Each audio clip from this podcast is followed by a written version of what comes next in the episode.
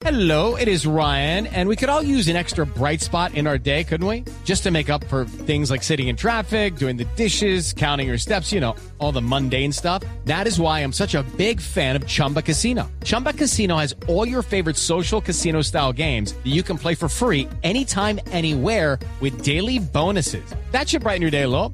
Actually, a lot. So sign up now at chumbacasino.com. That's chumbacasino.com. No purchase necessary. BGW. Void were prohibited by law. See terms and conditions. 18 plus. Eh, fin de una etapa y son solo palabras de agradecimiento para el Granada y toda su gente que aporta para el club cada día le vaya mejor. Bueno, se despidió del Granada, es decir, está abriendo la puerta ya definitivamente 10:30. a que esta tarde va a ser nuevo 10:30. jugador del América. 10.30 minutos. Feliz año para todos. Javi Jiménez está con el maestro Aníbal Velázquez con su música, padre. Eso, esa es la, la música fiesta. que me gusta. Harvey. Esa es. Ricardo, buenos días. Nos encontramos acá en el barrio La Ciudadela 20 de Julio, eh, localidad metropolitana del, sur de Barranquilla, con el maestro Aníbal Velázquez en su hogar. Bueno, maestro, eh, un saludo para todos los oyentes de Blue Radio y cuéntenos un poquito de esta canción. Faltan cinco para las 12, una, canción icónica para esta fecha. Bueno, gracias, mi hermano. Un saludo muy especial para todos, todos los oyentes de esta radio. Eh, te diré que ha sido pues un gran éxito esta, esta canción y espero que siga gustando porque esa vaina se ha penetrado no solamente nacionalmente, sino internacionalmente. ¿Cómo pasa usted hoy el, el 31 de diciembre? ¿Qué le toca? ¿Qué hace? Trabajar, porque estoy, tengo que seguirlo pues tocando y donde a la gente le gusta. Vamos para Puerto, Puerto Colombia, para Prado Mar, para el Hotel Prado Mar, que vamos a tocar esa noche ya. Y vamos a tocar esa canción porque me la pidieron desde el principio. Antes de empezar a tocar y tengo que tocarla. Vamos a tocarle, vamos a cantarle un poquito de, de- de esta canción a los oyentes de Blue Radio. Esta vaina vale plata, oíste. Esto vale bastante plata. por eso Las campanas de la iglesia están sonando, anunciando que el año viejo se va. La alegría del año nuevo viene ya. Los abrazos se confunden sin cesar. Faltan cinco para las doce, el año va a terminar. Me voy corriendo a mi casa a abrazar a mi mamá. Bueno, los restos sí me lo tienen que pagar. 10.31 minutos. Feliz año para todos. Todos.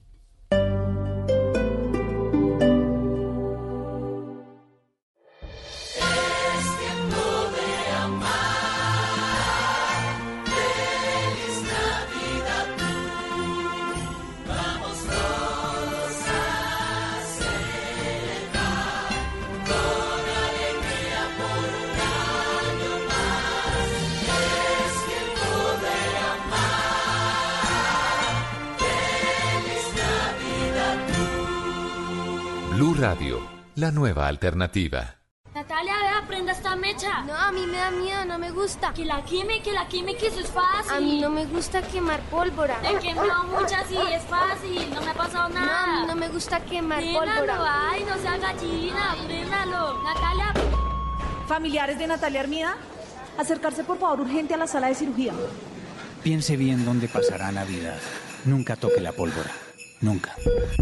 Denuncia la línea 123, Alcaldía de Bogotá. Mi hijo de dos años tiene un hueso dislocado en una de sus piernas y la EPS no le prestaba un servicio oportuno. Pero gracias a que la Supersalud ordenó su liquidación, ahora mi hijo y yo estamos en otra EPS en donde pronto le harán la cirugía. Hoy 1.600.000 usuarios están estrenando EPS gracias a la intervención de la Supersalud. Supersalud. Juntos construimos una mejor salud. Soy ciclista y yo participo. Soy gitana y yo participo. Soy diverso y yo participo. Soy aficionada al fútbol y yo participo. Soy afro y yo participo. Según la encuesta Bogotá ¿Cómo vamos 2019? La participación ciudadana creció del 25 al 48% durante la administración Peñalosa. Cuatro años para seguir diciendo yo participo. Instituto Distrital de la Participación y Acción Comunal y de PAC. Alcaldía de Bogotá.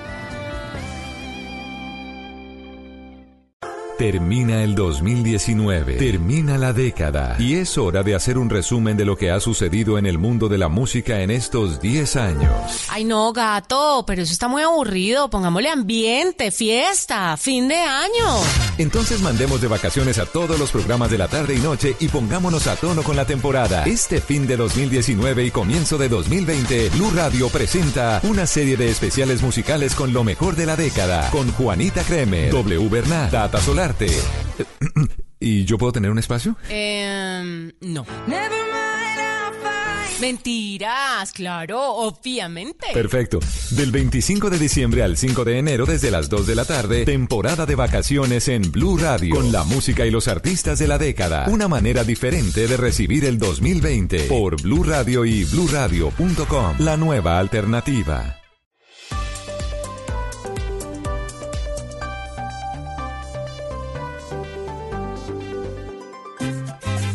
Desde este momento, Colombia está al aire. Mañanas Blue con Camila Zuluaga.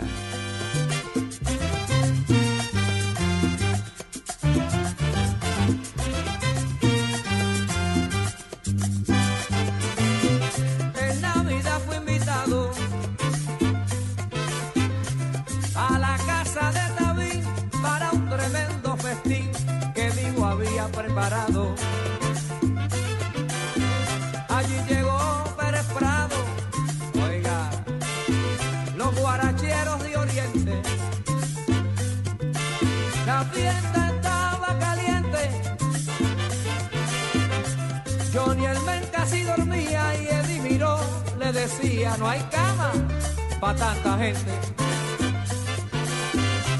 De allá en combo que llegaba 10.35 minutos eh, de la mañana, doctor Pombo, ¿cómo me le va? Oscar Montes, ¿cómo está en Barranquilla, en Bogotá? Último día del año. Todavía tenemos eh, alcaldes eh, viejos, en este caso, les queda una hora y media. Eh, señor Pombo, ¿usted ya tiene sus calzoncillos preparados amarillos para la medianoche o usted no cree en eso? con los buenos días y con un saludo de gratitud a usted, Gonzalo, y a todos los compañeros de mesa, a Oscar y a todos con los que he pasado un año sensacional. Me lo he gozado y les deseo desde ya un estupendo 20, 2020. Y, y no, pues mire, sabe que yo no soy tan agüerista eh, y lo de los calzos, mejor dicho, el tema, el tema, por ejemplo, de las maletas y darle la vuelta a la casa sí me gusta. Me parece que eso me trae buena suerte y me trae viajes. Pero el tema de los calcencillos me parece muy incómodo, eso no lo uso. ¿En serio? Sí. Eso no lo uso. A ver, Oscar Montes, ¿usted dice en serio porque los usa? O sea, ¿usted todos los 31 No, no, no, se no, sus no. calzoncillos amarillos? Y tanga debe ser. No, es que, es que me cuesta creer que el doctor Pombo, una persona, un intelectual de esos quilates como el doctor Pombo, con sus columnas en el nuevo siglo y aquí como panelista que nos ilustra a todos, todavía crean el cuento de la maleta y crean el cuento de los pantaloncillos amarillos y todas esas cosas. ¿De verdad? ¿Está hablando en serio, doctor Pombo? Sí, a- algunos sí, otros no. Mejor dicho, de nuevo, los que me incomodan, Oscar, como los calzoncillos, no. Pero los No, que, no. por ejemplo, no me, no me quitan nada y me hacen reír un rato con mi señora y mis papás y mi familia, sí. El de la Oiga, vuelta a, la mí- casa, el de las 12 uvas eh, y pues obviamente los, las, las, 12, las 12 peticiones, una por cada mes. Eso lo hago sagradamente, sí, es verdad. A mí me decían, a mí me decían cuando estaba pequeño, mi hijo, si quiere viajar, trabaje. Sí, Si bueno, sí, quiere, claro. trabaje, trabaje, trabaje. Bueno, Entonces, claro, pero, pero yo me ahorro la maleta y me ahorro los pantaloncillos. Claro, pero hay agüeros, hay agüeros y ¿por qué no los oyentes que nos escuchan a esta hora nos eh, taguean o nos escriben a través de Twitter arroba Blue Radio y nos dicen cuáles son sus agüeros? Porque, a ver, yo sí le voy a decir, eh, Oscar Montes, aunque usted no crea en eso, ¿usted recibe el año nuevo sin un billete en su cartera? O sea, limpia completamente. No, hay una plática para, para el día siguiente, para el Ah, guayabo. bueno, pero, pero claro, para el día siguiente es para el guayabo, pero, pero no hay nada, no- no- o sea, no, no hay nada peor que recibir el año nuevo sin un billete, así sea una moneda en su cartera, ¿no? Dicen algunos que eso le trae prosperidad económica a quienes creen en esto y a quienes colocan un billete en, en su cartera, así sea un dólar o un peso. ¿Usted no cree en eso tampoco? Pero sabe que sí, sabe que he escuchado lo del dólar, es decir, que no sea una moneda, que no sea un peso, que sea dólares, porque el dólar pues es la moneda que tiene mayor peso, mayor valor. De tal manera que sí lo he escuchado, pero tampoco, sabe Gonzalo, es que de verdad yo no, yo no estoy en ese tema de los agüeros y de las cosas. Aunque respeto mucho, hoy por ejemplo aquí en Barranquilla, usted encuentra en los barrios de la ciudad la gente corriendo con la maleta. O sea, es una cosa impresionante.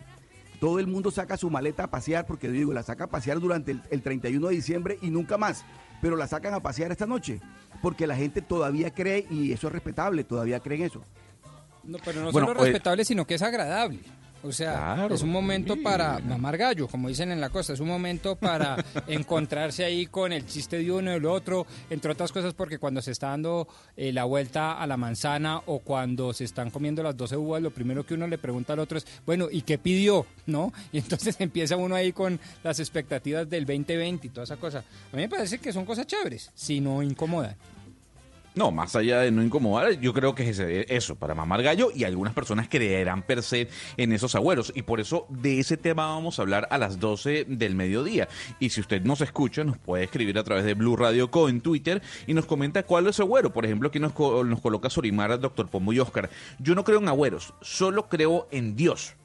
Y pido tener trabajo y salud y agradezco por todo lo que me da Dios. Hay gente que cree nada más en Dios y su fe va hacia él. Pero a- al doctor Pombo le gusta la maleta, el señor Oscar lo ve ridículo. Oye, mucha gente que dice, yo no creo en brujas, pero de que las hay, las hay.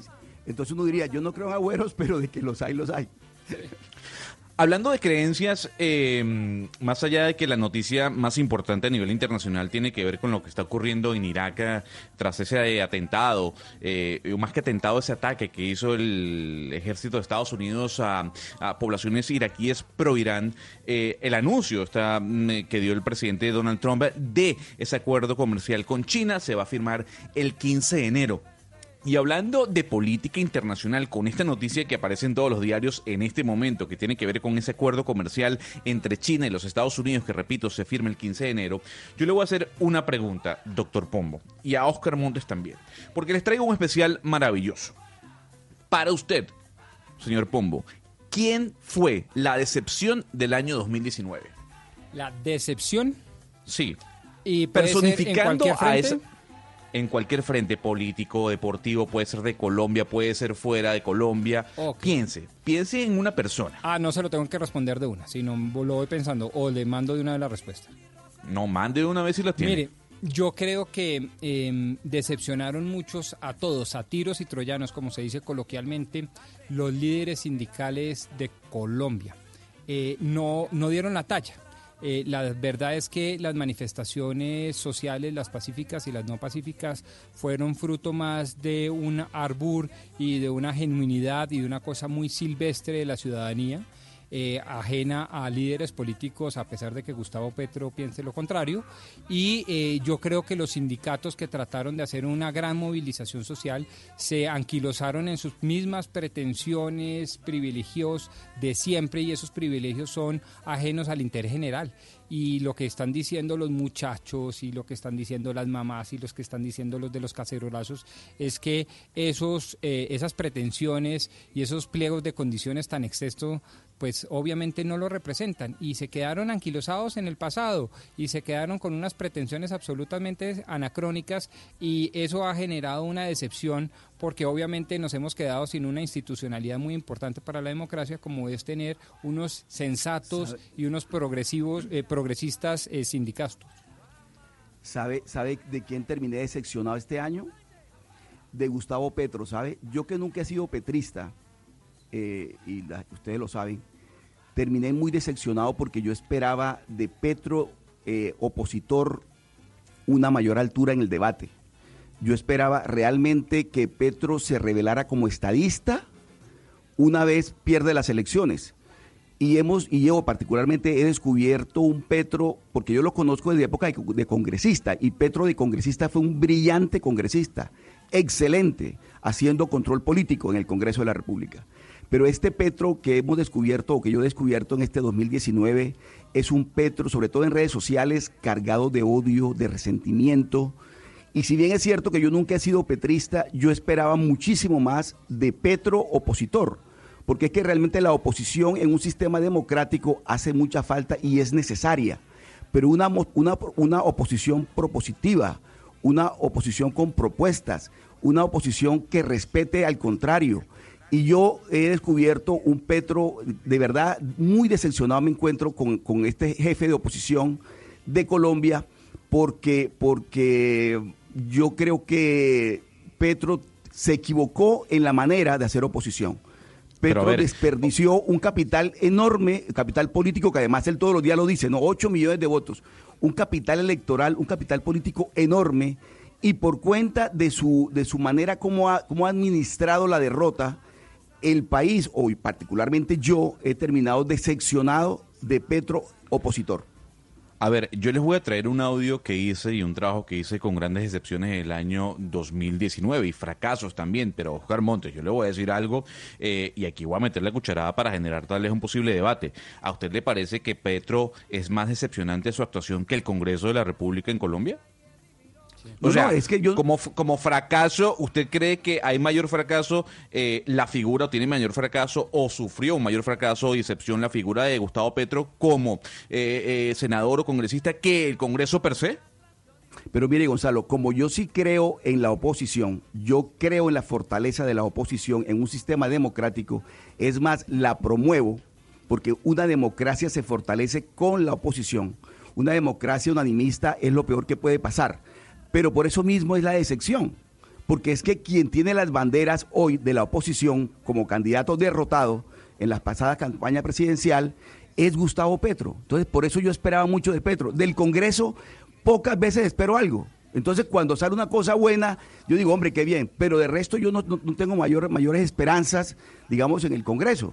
Pero, pero sí esperaba un comportamiento mucho más responsable, mucho más maduro de Gustavo Petro como jefe de la oposición. Oiga, pero, pero ya que abrió el debate, Gonzalo, permítame eh, debatir precisamente. Y es que yo sí eh, no, no hallo eh, un Congreso postrado al Ejecutivo como veníamos acostumbrados quizás hace 200 años de vida republicana.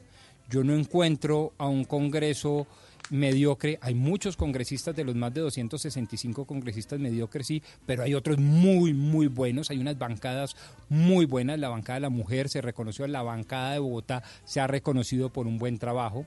Eh, entonces, eh, yo sí quisiera saber, y ojo con esto que voy a decir, eh, ¿en dónde está esa, digamos, ese grande reproche hacia el Congreso de la República cuando por primera vez quizás haya sido un Congreso abiertamente contrario al Ejecutivo, en donde ha tumbado a un ministro de los quilates del ministro de Defensa, en donde hizo valer, y yo creo que lo está haciendo valer bien, el estatuto de oposición, en Pero- donde gracias a Dios no le ha dado por producir leyes a diestra y siniestra con esa diarrea legislativa, y me Mire. perdonan la expresión, pero que es muy nociva para el país y el Estado de Derecho. Doctor Pombo, a mí me gusta el eh, Congreso. Obviamente uno quisiera un Congreso mucho mejor, pero el Congreso, a pesar de que esté lleno de mamertos, No, no. es un buen Congreso. Este Congreso, con contadas excepciones, contadas excepciones, ha hecho las cosas medianamente bien.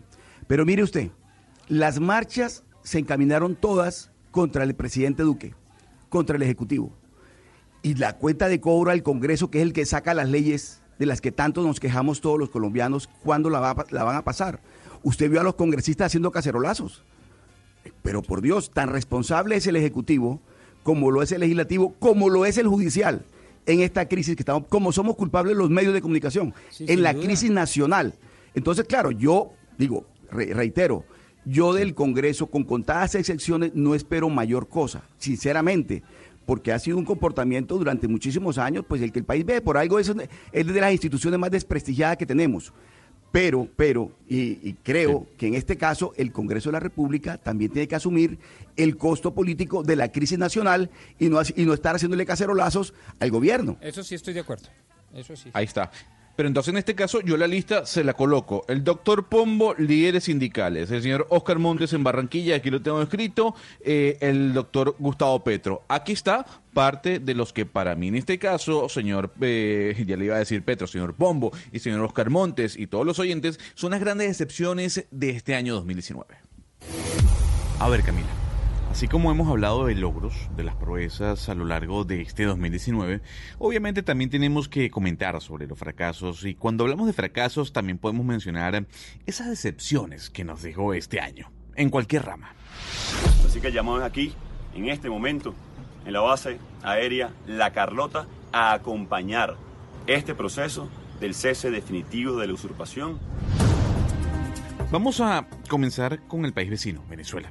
A principios de año todo apuntaba a que Juan Guaidó sería el sucesor de Nicolás Maduro, se autoproclamó presidente de Venezuela y junto a millones de opositores lideraron un movimiento que puso en jaque al régimen venezolano. Un concierto en la frontera que apenas recaudó 5 millones de los 100 que tenía como meta, una ayuda humanitaria que fue quemada sin lograr pasar la frontera y una sublevación militar Camila a mediados de este año que falló por completo. Todos los que se levantaron terminaron en embajadas y los objetivos, como lo dijera Chávez en su momento, no fueron alcanzados.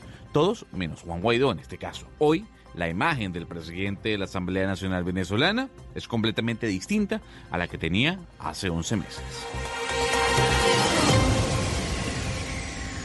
Any walls that were put up would get knocked down very quickly, very easily. This wall is not something that can be really knocked down. I guess anything can, but this is very tough.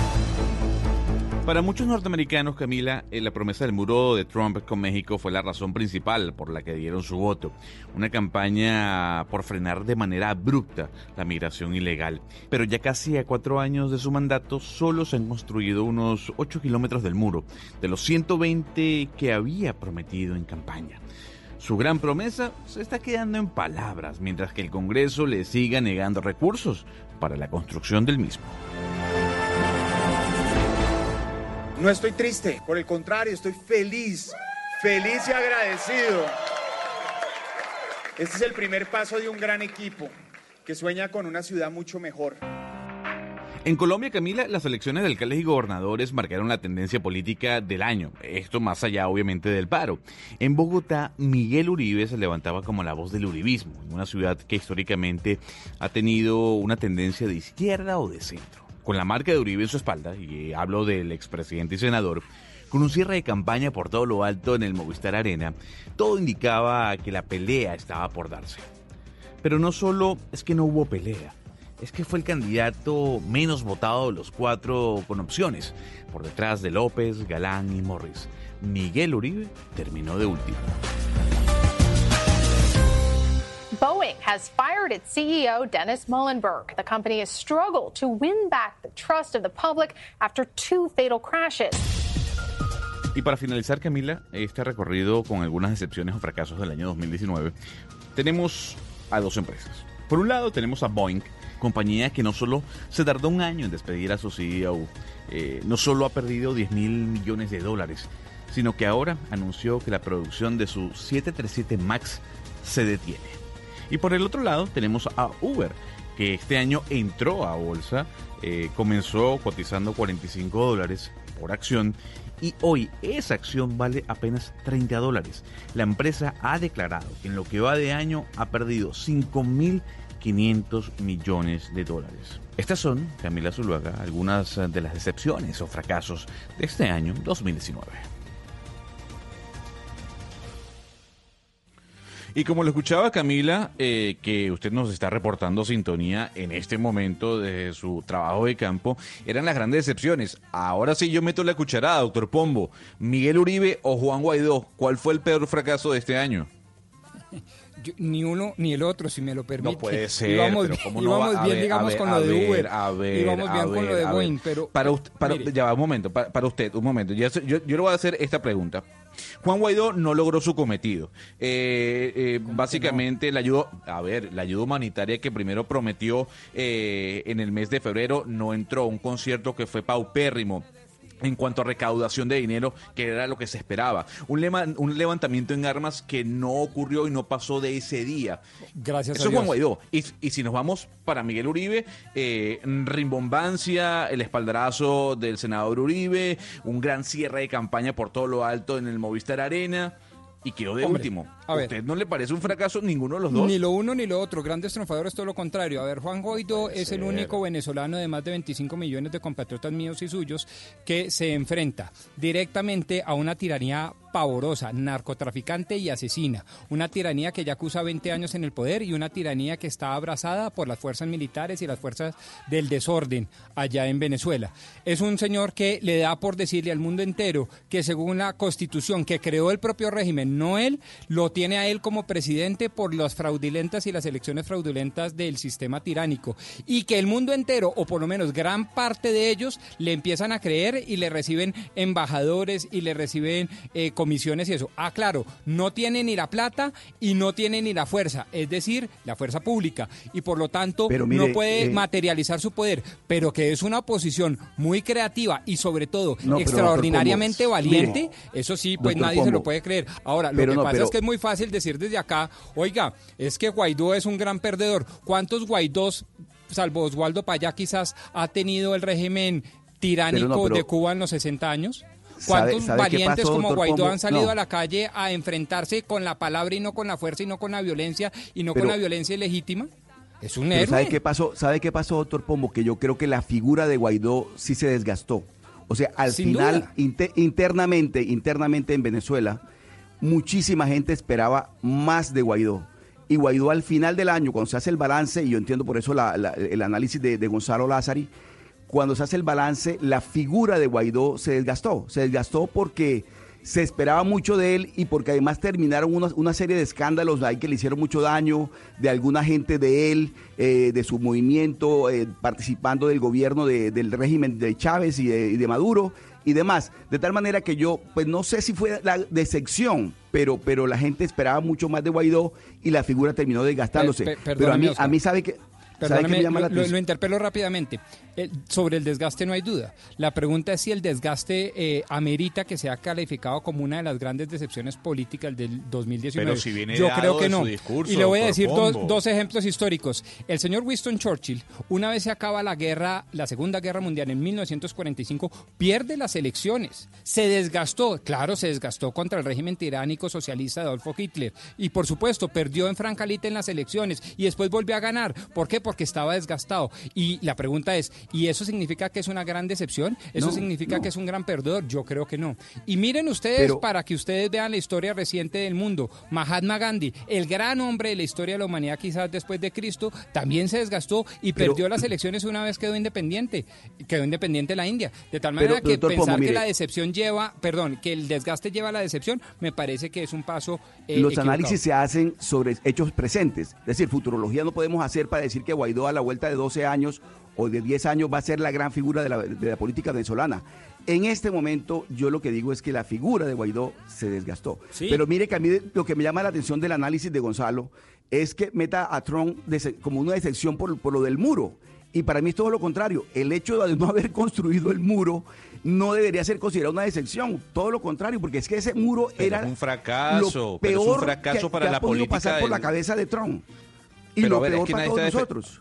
Pero es que nadie está defendiendo la política de Trump, ni la política del muro. Lo que estoy diciendo es que su gran eh, oferta en cuanto a, a su campaña presidencial no lo está haciendo, o por lo menos no la ha cumplido en estos tres años, eh, ya casi cuatro. Entonces, Bueno, es un por- fracaso para el gobierno de Donald Trump que todavía no se haya hecho el muro. Yo no lo estoy defendiendo. En cuanto, y antes de irnos a otro tema que también fue delicado y fue un fracaso en cuanto a política estatal, eh, doctor Pombo, y usted también eh, aplaude lo que hizo Miguel Uribe. ¿A usted no le parece un fracaso quedar de último en las elecciones de Bogotá?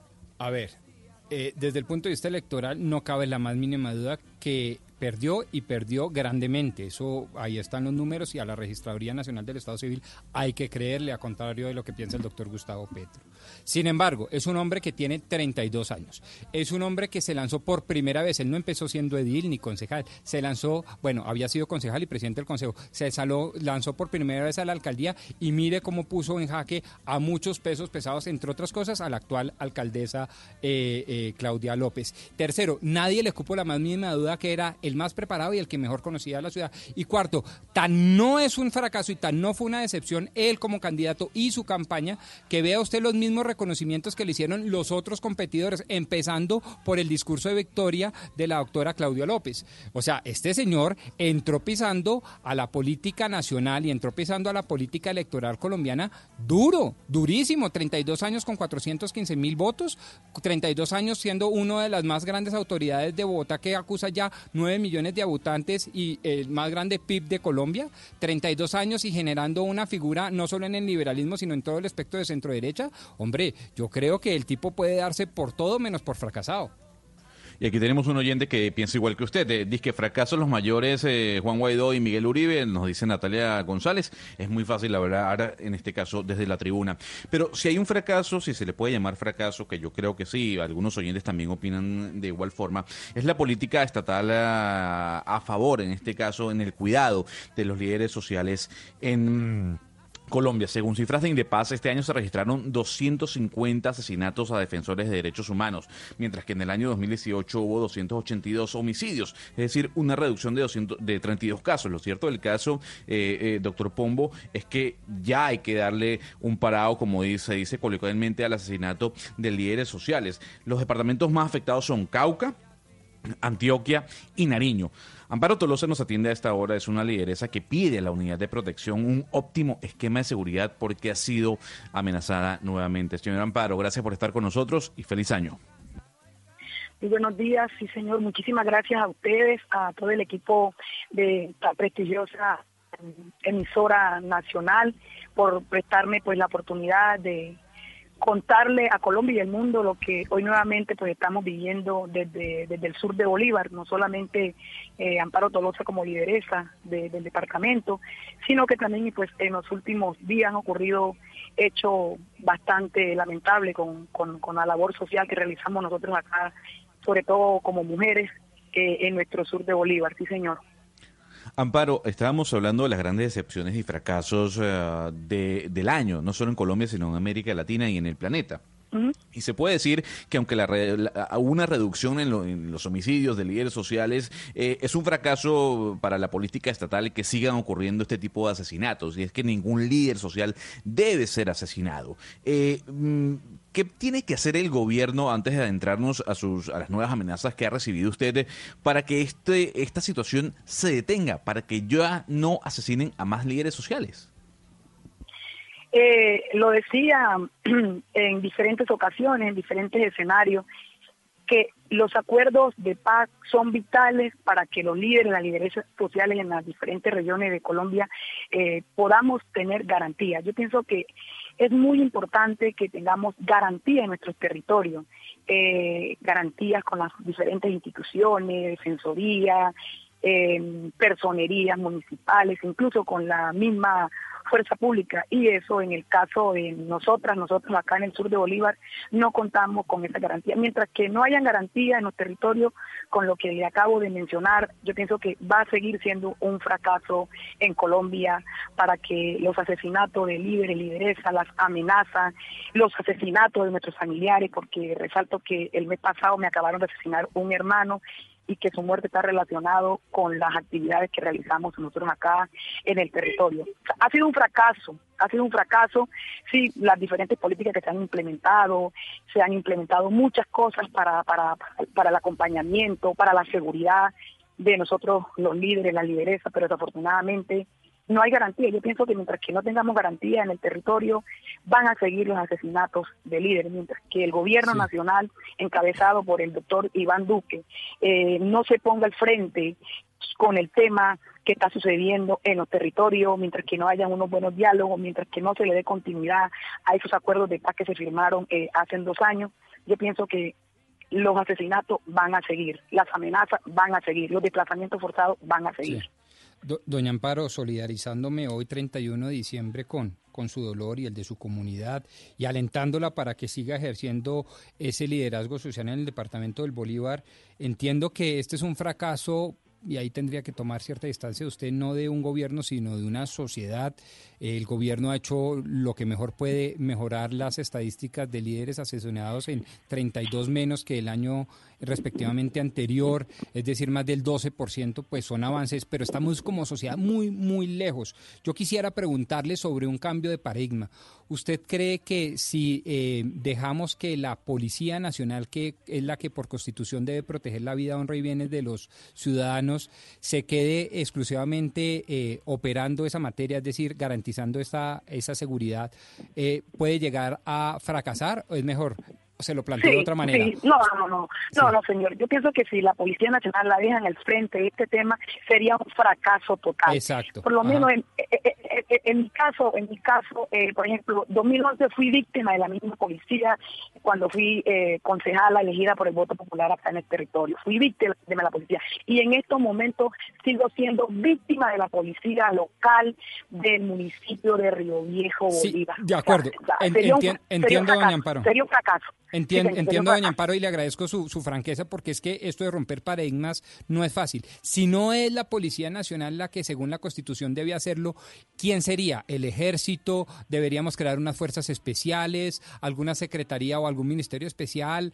Eh, ¿qué- ¿A qué se le ocurre a usted para, pues, repito, como sociedad salir de este marasmo tan pavoroso? Mire, aquí no es crear nuevas políticas, aquí no es crear nuevos programas, no, aquí es fortalecer y hacer cumplir lo que ya está creado. Yo pienso, cuando yo le hablo de garantías a Colombia y al mundo, sí, cuando yo le hablo de garantías es fortalecer lo que tenemos, es que le hagan, es que le hagan seguimiento desde el nivel nacional a las instituciones locales, en estos pueblos del sur de Bolívar, y yo pienso que en la costa caribe y en toda la región de Colombia sucede lo mismo. Aquí por lo menos los personeros hacen lo que se les da la gana, eh, los mismos eh, comandantes de las estaciones de policía de los municipios hacen lo que quieren. Yo pienso que no es crear nuevas nuevos espacios, no, yo pienso que es fortalecer, acompañar a lo Así que es. ya tenemos. Yo pienso que Amparo. hacemos este ejercicio, yo pienso que es muy importante y las cosas van a mejorar. Amparo, le, le pregunto eh, por su situación personal, porque además aquí también la tuvimos a usted en una entrevista que le hicimos hace algún tiempo, hablando precisamente de este tema, de su situación personal, de su seguridad en el sur de Bolívar. Usted hace una campaña política. Perdimos la comunicación. Perdimos la Don comunicación. Oscar, pero perdimos bueno, la eh, comunicación. Va-. Gonzalo, me refería yo a que eh, en su opor- oportunidad cuando entrevistamos a Amparo hace algunos meses también nos decía que su situación de seguridad era dramática, porque ya había sufrido varios atentados y estaba siendo amenazada en ese momento. Y estamos viendo ahora, meses después, después de que el país conociera su situación personal de seguridad tan, tan, tan precaria, hoy ella sigue siendo víctima de más atentados. Entonces, eh, el doctor, doctor Pombo, usted ten- entenderá que la situación es que de verdad no hay garantías de vida de- para, que su, para su integridad. Sí. para los líderes sociales del país. Sí. Esa es la tragedia que estamos viviendo y me parece que en estos casos el llamado a atención que hace Amparo es totalmente válido. Sí, sin duda. Sin duda, pero si me permite, Oscar, y como me corresponde a mí en esta mesa, quiero plantear otra versión de las cosas. No, no versión, perdón, sino también mirar, por ejemplo, que eh, pues un conflicto que acusa desde 1930 ya van 90 años, eh, pues caramba, eh, es un conflicto que eh, hemos administrado con una enorme valentía y yo diría con un relativo éxito, sin desconocer los desafueros de la fuerza pública y sin desconocer las eh, ausencias que como Estado Sí. y sociedad hemos tenido, Oscar. Pero yo le voy a decir una cosa, si usted ve todos los informes de todos los alcaldes, en materia de hurto han subido, pero en materia de homicidio hemos bajado. Sí. Doctor Pombo, nos acompaña eh, Amparo Tolosa, sigue con nosotros en la línea. Y Amparo, yo le preguntaba a usted, usted es lideresa social en el sur de Bolívar, que es una zona muy conflictiva del país, una situación muy complicada vive usted en lo personal. Yo le preguntaba por cómo, cómo, cómo es posible que después de que usted hace un tiempo denunciara públicamente aquí también en Blue Radio, en Mañana Blue, su situación todavía siga siendo tan precaria su seguridad. ¿Qué ha pasado de ese tiempo acá para que usted no tenga garantías plenas de su integridad y de su vida? Eh, eh, eh, yo, en, en- la pasada oportunidad que tuve con, con, con Blue Radio, resaltaba de que tengo riesgo extraordinario desde el pasado mes de julio 2011 y pese a todo, todo lo que ha sucedido hasta hoy, la Unidad de Protección presta atención a- con la situación nuestra acá en el territorio. Nos dan un esquema de seguridad el pasado mes de mayo y es lamentable que la UNP, ese esquema esté, esté escueto, o sea, esté inconcluso. ¿Cómo es posible que con el riesgo que tenemos nosotros en el territorio eh, solamente tengamos un hombre de protección, pese a que me fueron asignados dos hombres de protección, un carro convencional, o sea, eso no, no genera garantía. O sea, un, un carro que no está apto para nosotros movernos acá eh, en el sur de Bolívar. Uno, porque las vías no se prestan, otro, porque hay riesgo. Yo pienso que ustedes tienen conocimiento del atentado que le hicieron eh, hace cinco días a la nuestra compañera lideresa eh, Milena Quiroz sufrió un atentado en, sobre la vía eh, donde nosotros nosotros también nos movemos. Entonces, de parte de la Unidad de Protección es lamentable que ya esto ya me he desgastado todos estos meses eh, radicando documentos, manifestándole mi situación, eh, comentándole que por favor ese tema eh, se agilice, mejore para nosotros pues avanzar con las actividades en el territorio. Doña Amparo. porque- sí, dígame. Eh, Es que la estoy perdiendo y no quiero dejarla ir sin antes escuchar su denuncia, porque tengo entendido que ha recibido nuevas amenazas. Sí, sí, claro, claro. Efectivamente, eh, recibimos amenaza eh, el pasado eh, 14 de octubre porque yo fui candidata a la Asamblea por el Departamento de Bolívar y en donde pues no pasamos, pero tuvimos eh, una votación bastante representativa. Pasamos los seis, los seis mil votos, como comprenderá. Eh, eh, eso es una, una, una labor social, una, un proceso muy maravilloso con lo que tiene que ver con el tema político. Y sufrimos amenaza el pasado 14 de octubre. Y ahora en estos días otras pues, hubieron nuevas amenazas las cuales pues ya fueron denunciadas en la Fiscalía General de la Nación. Esto se hizo desde el nivel nacional, vuelvo y, vuelvo y resalto, porque no tenemos garantía con las instituciones que hay en lo local de Sur de Bolívar. Ya se hicieron las denuncias pertinentes. Ahorita eh, también quiero claro a, a Colombia sí, y al territorio de que acabamos de hacer las denuncias sobre la muerte de mi hermano, fue un homicidio en donde pues sucedió fueron los hechos donde yo me muevo, muy relacionado con lo que yo Sí. hago y pues nosotros pedimos traslado ¿sí? eh, del caso de mi hermano Sí. desde el Cesar hacia Bogotá, porque como comprenderá, aquí en Colombia los líderes, las lideresas como nosotras, que nos damos a la tarea de investigar, de descubrir, si me Sí. entiende, qué está pasando Sí, con claro. esos asesinatos, los, eh, entonces, como comprenderá, pues ya las denuncias se hicieron eh, ante la Fiscalía General de Claro. la Nación, sí señor. Se- señora Amparo Tolosa, lideresa social del Departamento de Bolívar, quien reclama nuevamente seguridad por parte, en este caso, de la UNP. Perdón. Eh, gracias por atendernos a esta hora de Mañanas Blue y le deseo feliz año y esperamos que el año 2020, esta situación que sin duda alguna es una situación estatal en cuanto a los asesinatos de los líderes sociales, se pueda mejorar. Muchas gracias por atendernos a esta hora. Bueno, gracias a ustedes por la oportunidad que nos acaban de dar y ojalá eh, estas instituciones garantes para con nosotros escuchen, escuchen y ojalá puedan reforzar porque lo que estamos haciendo en el territorio, que estamos defendiendo el agua, estamos defendiendo el tema ambiental, estamos en contra de la, de la minería ilegal, estamos en contra de la tala de árboles, estamos en contra de que en las reservas forestales, que hechos comunitarios estén sembrando eh, eh, la palma. Entonces, pues eh, ojalá y bueno, nos puedan escuchar y las cosas mejoren porque queremos un 2020 eh, con cosas nuevas, con cosas innovadoras para, para mejorar a Colombia. Gracias a ustedes, que tengan buen día.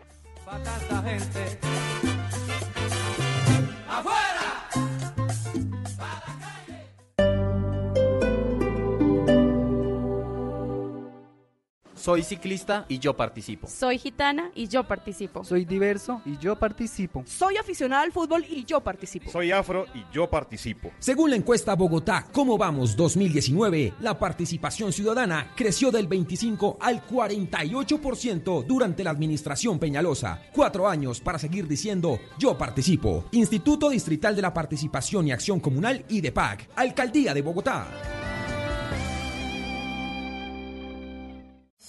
Nos une la misma pasión, la alegría y la emoción. Se juegan los estadios, se vive en Blue Radio. Un continente unido como una nación. Colombia y Argentina celebran la fiesta del gol. Se escucha en el barrio, en la casa, en el carro, en la esquina, en la tienda, en la cuadra. Se vive en Blue Radio, BlueRadio.com. Se juegan los estadios, se vive en Blue Radio. Tenemos la camiseta de la emoción, de la pasión. Tenemos la camiseta de la información. Nos une mi selección, ver jugar la tricolor. Arriba las manos, porque el fútbol ya arrancó. Ya llegó la Copa América 2020. Colombia quiere ser campeón. Ya llegó la Copa América 2020. Colombia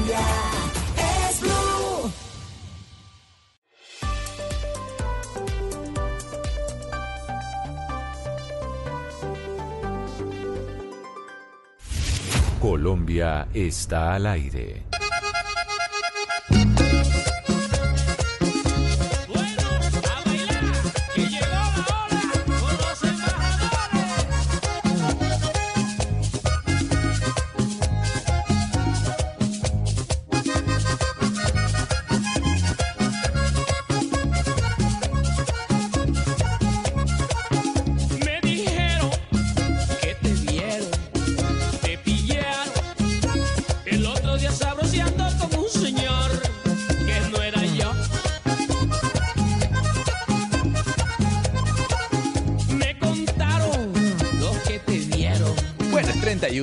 Diciembre y obviamente el Santo Gachón presente en las fiestas ah, luego de las campanadas, doctor Pombo. Y hágame un favor, salude a todos los televidentes que lo están viendo a esta hora 31 de diciembre a través del canal de YouTube de Caracol Televisión. ¿Ya lo saludó? Ahí está mi saludo, sí señor. Muy bien. Señor doctor Pombo, eh, le tengo una pregunta franca y sincera, como siempre, ¿no? Para una Em, respuesta franca y sincera. Así será lo mismo para Oscar Montes. Señor Pombo, ¿usted ve pornografía? Que si he visto o que si veo hoy en día así frecuentemente. Que si ve, no, no, no sé si frecuentemente, pero ve. No, hoy, hoy en día no. Mm. Pero que si No visto, ve sí, pornografía. y mucha. Mucha, perfecto. Señor Recibí. Oscar Montes. Claro, pero no, no, no trate de remediar o, o de, o de arreglar A el- ver, el- No, la no, no, respuesta. no, no es arreglar, Simplemente no, no, no usted me, ve- no me da pena decirlo, A no me da pena decirlo. Por eso. No, pero la pregunta es en presente. Señor Oscar Montes, ¿usted ve pornografía actualmente? No, actualmente no, pero sí he visto pornografía, claro, sí, sí, sí. Y bastante, como el doctor Pombo, ¿no? Como lo Y acaba de bastante decir. como el doctor Pombo. Sí, sí, sí, sí. Muy, muy bien. ¿Por qué se los pregunto? Porque acaba de salir el ranking. No, no, no. o sea, sal- sal- salió el ranking hecho por Pornhub, que es tal vez la plataforma más grande de pornografía del planeta, con los 10 países que más pornografía o consumen pornografía eh, en todo el planeta. La pregunta es básica, doctor Pomo. Para usted, fue ¿cuál fue el país que más pornografía vio este año? Uy, no tengo ni idea, pero voy a decir que eso va a ser por allá en Oriente, en Asia, en, eh, no sé, un eh, Singapur, un eh, Japón. Japón, Japón está muy cerca. Doc- eh, un señor Oscar Montes, para usted, el país que más, que más vio pornografía en el 2019. Pues yo diría que, no sé, no- no, Estados Unidos, es como la, la- la fábrica, la industria de- del tema de, la- de las películas y demás. Pero, pero de pronto le doy otro nombre. Eh, había una, una revista, cuando estaba uno muy joven, la revista sueca, entonces de pronto Suecia, no sé. No, eh, eh, yo me quedo con su primera respuesta, Estados Unidos, le sigue Doctor Pombo, Japón, A ver. luego el Reino Unido, Canadá, Francia, Alemania, Italia, Filipinas, Australia y México. México aparece entre los 10 países que más consumieron pornografía en el año 2019. Pero mientras unos consumen pornografía, doctor Pombo, otros vemos series. Y me incluyo. ¿Usted vio series este año? Uf, muchas, claro. Muchas. ¿Y usted también, Oscar Montes? ¿O tampoco? Así como no es de Spotify, de música en inglés, tampoco es de series. Sí, hay un par de series que me engancharon, sí, sí, sí. ¿Cuál se enganchó? ¿Con cuál se enganchó? Mm, a ver, hay una eh, en, en- la pasó CNN, pronto el- el- sobre sobre can- sobre estadistas, candidatos y, y aspirantes a presidencia. Eso me gustó mucho. Pero no me, no- no me pide el nombre que no lo tengo ahora. No, no, no, no, no, no sabe. Seguramente agarró un canal y, y- y se quedó pendiente. Antes de ir con Sí. el resumen de las series, doctor Pombo, para usted, ¿cuál fue la mejor serie del año 2019? Uy, eh, me la juego con la Casa de Papel 3, creo que fue la de este año. Sí, tercera temporada. Pero- pero Casa la- de Papel se la sí, vio completa. la- Pero sabe una cosa con la casa de papel que yo creo que ya el tema está chuleado, ¿sabe? De verdad, un momento en que uno pues se- la ve y se engancha, pero ya después comienzan a pasar cosas tan absurdas realmente que uno dice, ya esto es puro alargue. Entonces cuando viene el alargue uno se aburre. Bueno, aquí Jennifer Castiblanco nos trae un resumen de cuáles fueron esas series importantes del año 2019.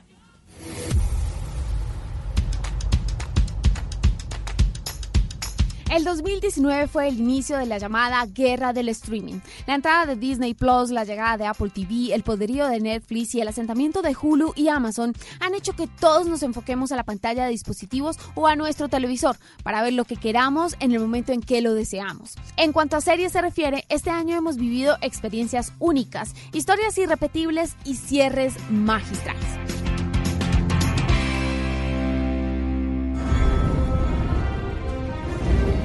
El 2019, por ejemplo, sirvió de bandeja para la llegada de la última temporada de Juego de Tronos, una serie que por ocho años nos mantuvo pegados los domingos a HBO. Y es que el último capítulo de la serie fue el más visto en la televisión en los últimos 10 años. Claro está, en cuanto a series se refiere. Pero HBO no solo nos deslumbró con esta culminación. Bajo la manga trajeron otra maravilla de la televisión, Chernobyl, una historia dividida en cinco capítulos que nos mostró la realidad de lo que ocurrió en esa tragedia nuclear que marcó la historia contemporánea. Is my mom here? It's just us.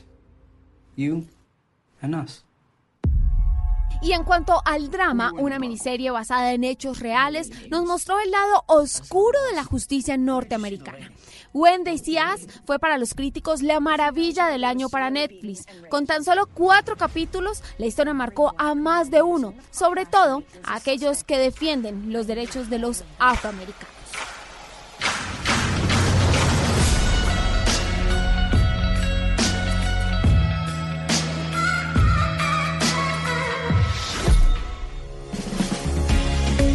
Es que hablar de series es entender que en este 2019 vimos Watchmen, The Witcher, Unbelievable, Sex Education y mucho más. Mientras Friends saldrá de Netflix, Seinfeld llegará.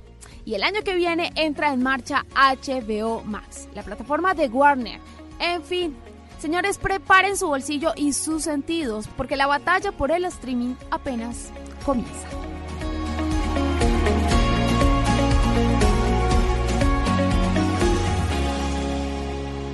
Bueno, ahí está Oscar Montes, eh, las mejores series de este año 2019. A ver si se le anota al menos una Eh, para el primero no, de enero, ¿sabe el día de mañana. Excelente noticia que vuelve Seinfeld, ¿no? O sea, ¿de verdad? Seinfeld, no, no, Seinfeld regre, no, no es que vuelve, es que entra a la plataforma de Netflix. No, Uno pero digo, puede vuelve ver para Seinfeld en Netflix. somos enfermos de Seinfeld. Pues digo, pero que otra vez uno puede... Mire, usted que un día, hace poco usted dijo que una, una, una película de más de tres horas usted no la puede ver. Usted dice, se levanta y se va y la sigue viendo después. Yo le quiero decir a usted y a los oyentes que yo me quedé un día viendo una maratón de Seinfeld desde las 10 de la mañana hasta las 8 de la noche. Todo el día, viendo los capítulos de Seinfeld. Una locura ¿Cómo total. se ve? ¿Cómo se ve que su vida es muy ocupada, no? Sumamente ocupada que usted se, se gasta un día completo a ver Un capítulos día de entero, Seinfeld. no, sí, claro, completo, completo. es que hay un- es una locura. Por eso digo que qué bueno que otra vez vuelvan los capítulos de Seinfeld. Le es que no, no ha habido nada un mejor que eso. ¿Ah? Estaba en déficit de sonrisa usted.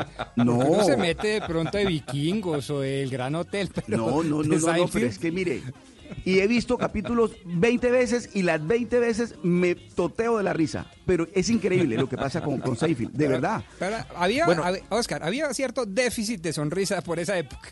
Bueno, sí, digamos que sí. O de trabajo también, puede ser. O No, no, un domingo, un no, no, un domingo uno se pone pues a ver esta- estos, estas maratones que a veces se inventan y, y uno queda enganchado, pues de verdad.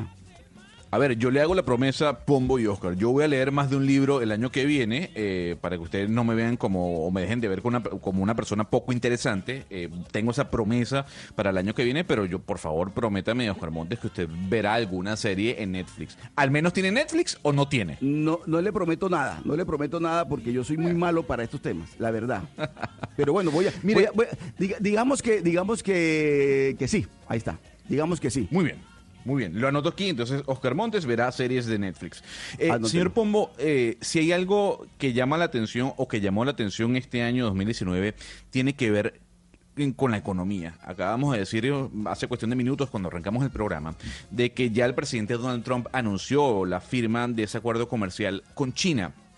Y yo le pregunto a usted, el tema económico, sin duda alguna, que fue bandera o fue al menos top trending el año 2019, ¿no? No solo en Colombia, sino en, toda, en todo el planeta. Sin la más mínima duda. Sí, señor. Yo creo que eso fue eh, quizás el gran top con las, eh, digamos, manifestaciones sociales repentinas en todo el planeta Tierra.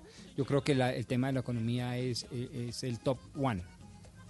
Y por eso nuestro compañero Sebastián Nora nos ha traído un especial mm, que quiero que lo escuchen, musicalizado con rock, con soul, para hacerlo mucho más ameno, de lo que nos dejó este año 2019 en cuanto a la economía y de lo que viene para el año que viene, porque muchos dicen que estamos en ascuas, de que Alemania puede entrar en recesión, de que los Estados Unidos también pueda tener un bajón en su economía, que al final es lo que mantiene al presidente Donald Trump con esos números. Todo ese resumen se lo va a hacer en este momento Sebastián Nora.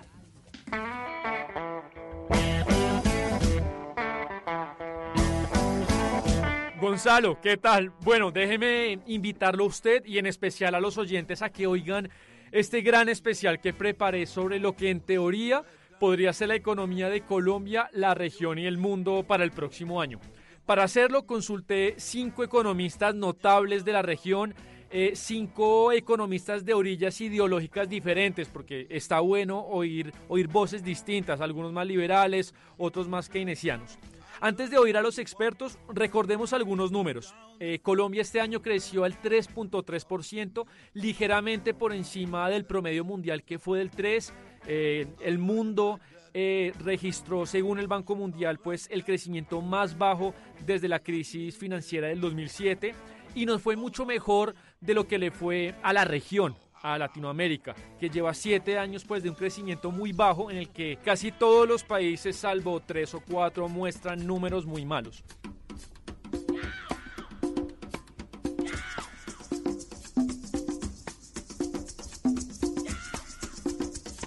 Según varios expertos, la guerra comercial entre China y Estados Unidos pues ha sido quizá el factor que más ha castigado el bajo crecimiento mundial.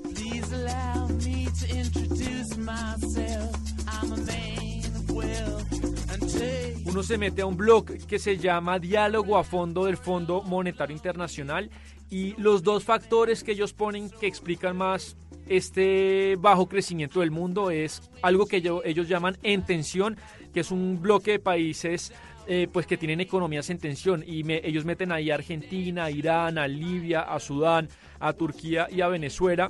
Y el segundo factor es Estados Unidos. Entonces serían las dos cosas que más estarían marcando pues el bajo desempeño de la economía mundial, que como dijimos es el más bajo desde la crisis financiera del 2007.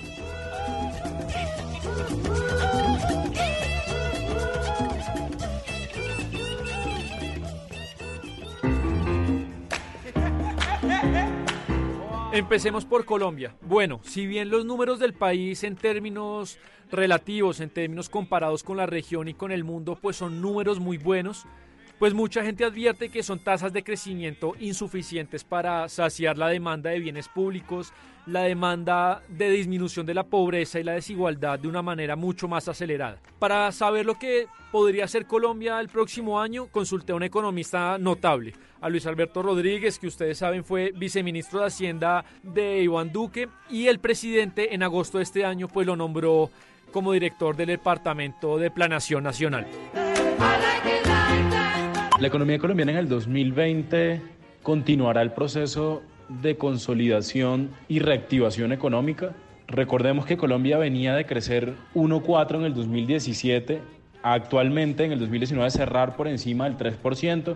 Creemos que en el 2020, con las medidas que hemos tomado, por ejemplo, la ley de crecimiento y empleo, eh, que incluye unos elementos importantes eh, para impulsar la dinámica de inversión privada, va a consolidar un crecimiento por encima de lo que estábamos creciendo en el 2017, 2018 e incluso 2019.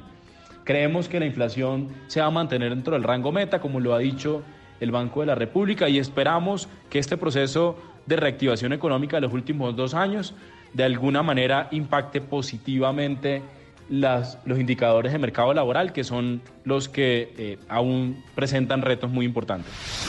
Eso no va a venir de la noche a la mañana. Quiero hablarle claro al pueblo. Va a ir sumando una situación para lograr crecimiento, estabilidad, prosperidad y paz económica.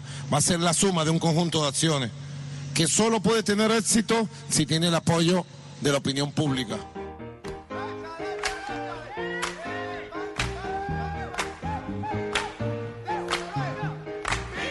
La situación de Venezuela, del país que en el 2007 era nuestro mayor socio comercial, pues es dramática, es un caso único. Es la economía que más se contrajo en la última década, la economía con la inflación más alta del mundo. Y lo que ha pasado en los últimos meses es que el gobierno venezolano ha tratado de dolarizar la economía, algo que ellos ya aceptan sin pudor. No lo veo mal, me declaro pecador, no lo veo mal. Evaluar cómo ese proceso que llaman de dolarización puede servir para la recuperación y despliegue de las fuerzas productivas del país y el funcionamiento de la economía. Una válvula de escape. Una válvula de escape, dice Maduro.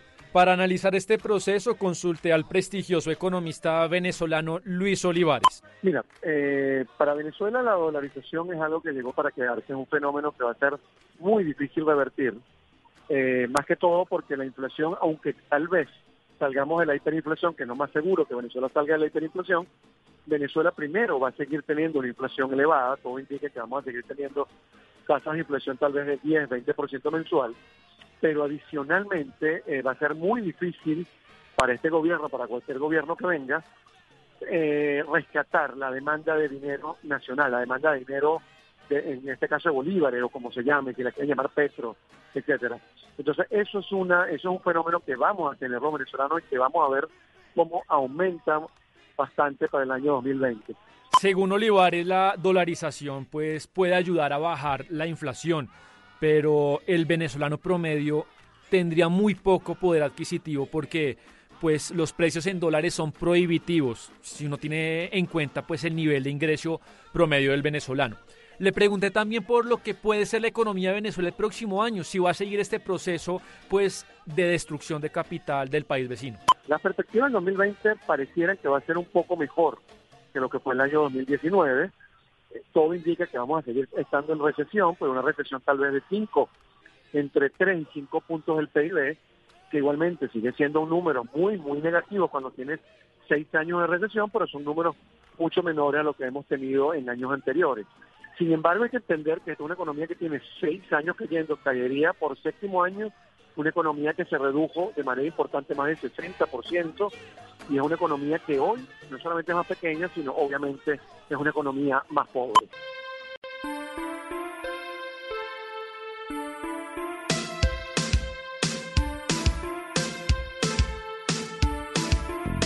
Del norte del continente, Venezuela y Colombia, pasemos al sur, a hablar de Chile.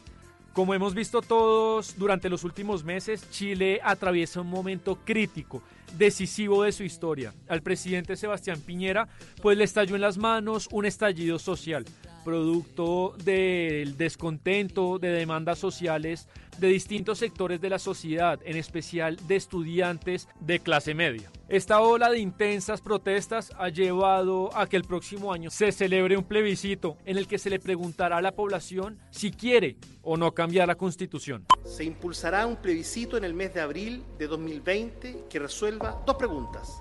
A. ¿Quiere usted una nueva constitución? ¿Apruebo o rechazo? B. ¿Qué tipo de órgano debiera redactar la nueva constitución? ¿Convención mixta constitucional o convención constitucional? Lo importante será saber si Chile mantendrá o profundizará su modelo económico liberal, pues que implantó Augusto Pinochet en su dictadura, inspirado en un documento que se llama El ladrillo, que lo elaboró un puñado de estudiantes chilenos conocidos como los Chicago Boys, que estudiaron en- la década de los 70 en Chicago. O si cambiará, virará a un modelo más intervencionista, más socialdemócrata. Para saber qué sucederá con Chile el próximo año, consulté a Sergio Ursúa, economista chileno, doctor precisamente de la Universidad de Chicago y uno de los economistas jóvenes con mayor proyección del continente según varias publicaciones. Mira, la verdad que es un panorama bastante más nublado del que nosotros anticipábamos antes de lo que ocurrió el 18 de octubre pasado. Hoy día Chile tiene una perspectiva de crecimiento económico que en el lado más optimista eh, el año cerraría en torno en torno al 1,3%, eh, que es un- una caída muy significativa respecto de, de 3% o 3,5% que se esperaba eh, en un comienzo para, para el próximo año.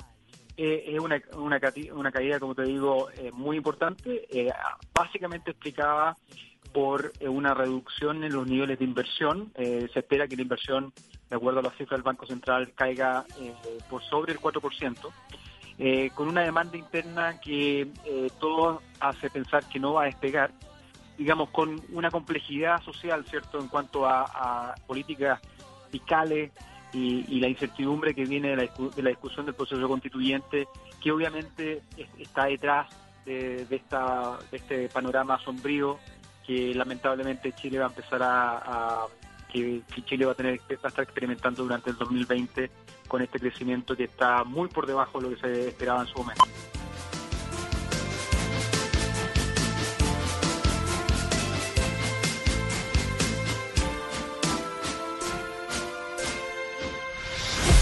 La economía está pagada. Han hecho un desastre con la economía argentina. El día que decidieron parar el consumo para que de ese modo la demanda bajara y los precios bajaran también, hicieron el mayor daño que le podían hacer a la economía argentina, porque la economía argentina es una economía que consume el 70% de lo que se produce. Si viene el estallido, si viene el estallido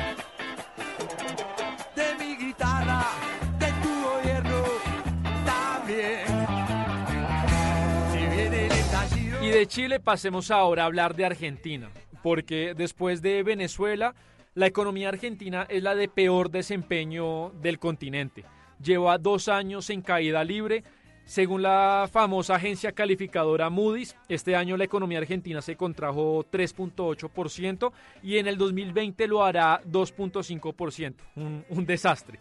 Tiene Argentina una inflación interanual de 55% y cambió recientemente de gobierno. El kirchnerismo volvió al poder y Alberto Fernández designó como ministro de Economía a Martín Guzmán, un economista joven, pupilo de Joseph Stiglitz, que en esta semana impulsó una llamada ley de solidaridad en la que se le impone un paquetazo impositivo importante al sector privado para poder poner las cuentas más en orden y poderle cumplir al Fondo Monetario Internacional pues con la enorme deuda que Argentina tiene. Oigamos a Fernández explicando esta ley de solidaridad.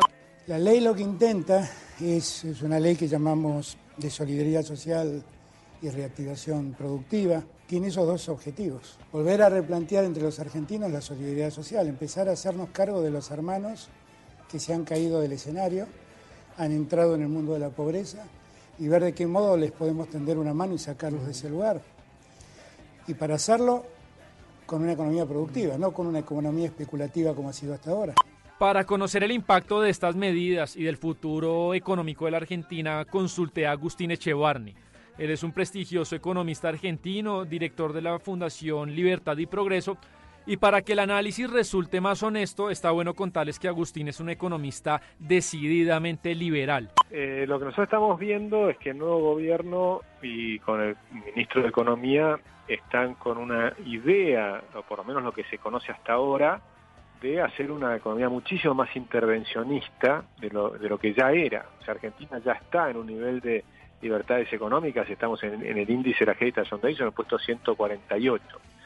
Y ahora vamos hacia abajo. Es decir, que si hoy tenemos 147 países más libres, ahora vamos a ir hacia ser los países más reprimidos de la Tierra. El gobierno va a tener facultades para decidir sobre las tarifas, sobre los precios, sobre las ganancias del sector privado.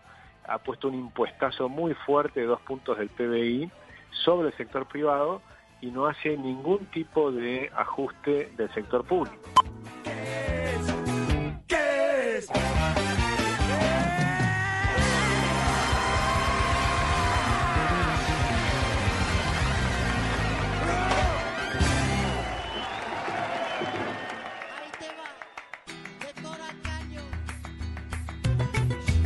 En términos generales, los pronósticos para América Latina son muy negativos.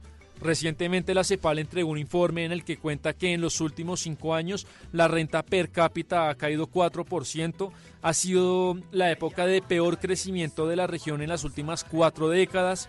Eh, habrá apenas un crecimiento de 0.1%, que eso es, eso es empobrecernos, porque la riqueza se mantiene, hay más población, entonces la renta per cápita pues decrece para cada persona de la, de la población eh, en promedio. Y lo que suceda con la economía el próximo año en América Latina pues no puede entenderse sin las protestas sociales. Por eso hay un nivel de incertidumbre, de espera, de cautela. Y pues para Luis Olivares es un factor muy importante. El problema, te insisto, es que el 2020 pinta como un año de incertidumbre. Eh, hay que ver cómo las protestas sociales del 2019 este, llegan al 2020, si se van a multiplicar, si los gobiernos de estos países eh, entienden la situación y cambian notablemente su set de políticas públicas. El año 2020 pinta como un año muy interesante para la región. Me llaman calle, calle sufrida, calle tristeza de tanto amar. America is the single greatest country in the world. And I knew that working together, we could make it even greater.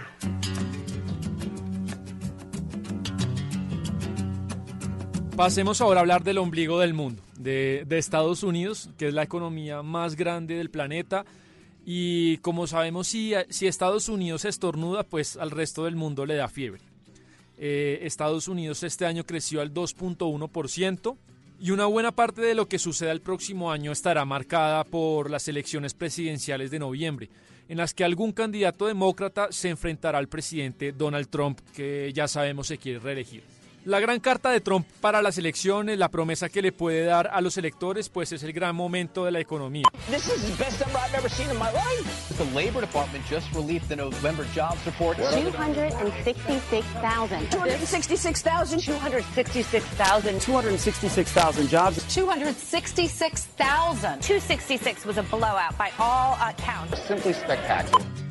Y para saber qué se viene para Estados Unidos, consulté voces diferentes, que piensen distinto. Una de ellas es Arturo Porsekansky, economista chileno, pionero en la aplicación de análisis económicos a la evaluación de decisiones crediticias y que tiene muchos años de experiencia trabajando en Wall Street.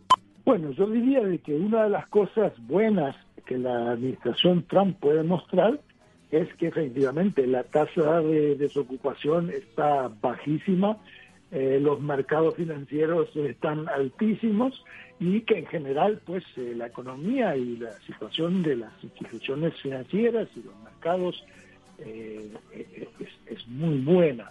Eso pudiera, claro, cambiar de un día para otro si fuera a salir una muy mala noticia o un gran escándalo o alguna otra cosa que pudiera darle un sacudón a la economía. Pero yo diría, si con tal de la cosa que la cosa se mantenga de aquí al próximo noviembre, eh, ciertamente es algo que al presidente Trump eh, la gente, aunque, aunque sea que no lo quiera, le tiene que dar crédito y le va a dar.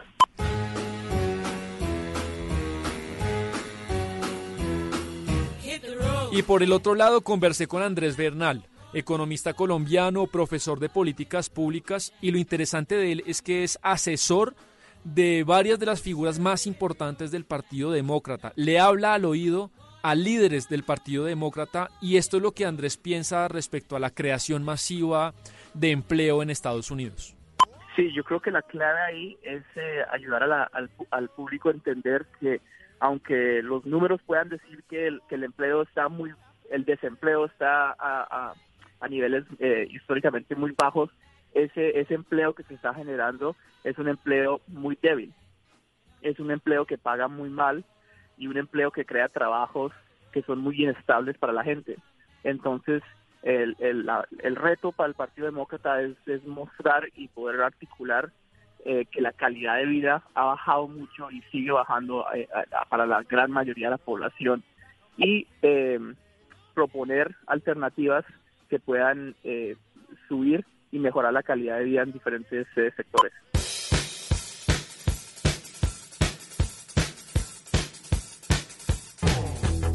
Y los mercados van a estar muy pendientes de los resultados buenos o negativos que tenga el acuerdo comercial entre China y Estados Unidos que fue anunciado este 13 de diciembre y al que le falta una firma. Estados Unidos le ha subido mucho los aranceles a productos chinos como el acero, porque acusa a China de devaluar artificialmente su moneda para que el país sea mucho más competitivo con las exportaciones. Esto opina Arturo Porsekansky sobre el anunciado acuerdo comercial. No creo que sea un factor tan importante para todo el mundo, pero sí lo es para los Estados Unidos y la China y sí lo es para eh, la carrera presidencial.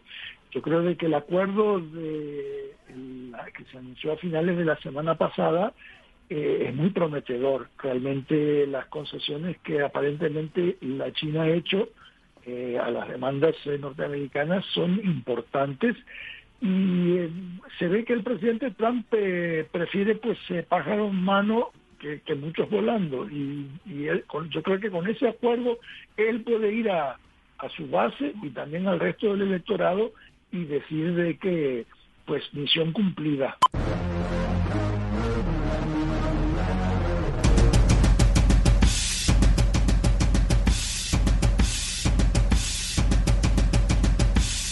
Podemos sospechar que para las elecciones del próximo año a los demócratas les puede interesar que la campaña gire alrededor de dos ejes. El primero, sobre las supuestas faltas éticas y de abuso de poder que ha cometido Donald Trump y sobre la desigualdad. Los demócratas, especialmente voces como Elizabeth Warren y Bernie Sanders, pues han intentado que la agenda se sitúe sobre ese tema, sobre la desigualdad, impulsados por las ideas y los trabajos de Stiglitz, de Thomas Piketty, de Krugman, han intentado que Estados Unidos discuta eso, la desigualdad. Y los demócratas proponen bajar la desigualdad a través de mayor intervención estatal, de mayor gasto público, a través de algo que ellos llaman la teoría monetaria moderna. Esto es la teoría monetaria moderna en palabras de Andrés Bernal. Yo creo que en el 2020 las perspectivas económicas eh, han cambiado de lo que ha sido tradicional aquí en Estados Unidos. Últimamente se ha vuelto muy popular una perspectiva que es influenciada por lo que se llama la teoría de la moneda, moneda moderna y esta teoría eh, ha sido un, un, análisis de la macroeconomía eh, que básicamente busca entender la función de la moneda en diferentes países y la capacidad que tiene para eh, eh, actualizar ciertas metas socioeconómicas y generar empleo y mantener los precios estables o básicamente mantener la inflación controlada. Pero por otro lado, Sergio Ursúa es muy crítico de la teoría monetaria moderna. Dice él, no es ni moderna ni teoría. Eh, los fundamentos empíricos y teóricos detrás de muchas de esas ideas, eh, la verdad que no son muy buenos para, para, para ponerlo en forma elegante. Eh, esta, esta posición, por ejemplo, de, de, de simplemente emitir eh, para efecto de financiar el gasto el gasto del Estado, eh, no es una idea que sea muy nueva, es una idea que, ha, que, de hecho tiene larga data y que en América Latina ha mostrado desastrosos resultados. Eh, es exactamente lo que lo que eh, lo que el mundo ha aprendido de, América Latina, en lo que muchas muchas veces uno uno escucha de la gente que está empujando esta esta nueva esta nueva teoría económica. ¿ah? Eh, yo no creo la verdad que, que, eso sea posible. Estados Unidos muestra un tipo de institucionalidad demasiado fuerte y los cambios que deberían realizarse para efecto de poder implementar algunas de las medidas que se proponen son de tal magnitud que a mí me parece que son en la, la práctica eh, muy difíciles de, de, llevar a cabo, son impracticables.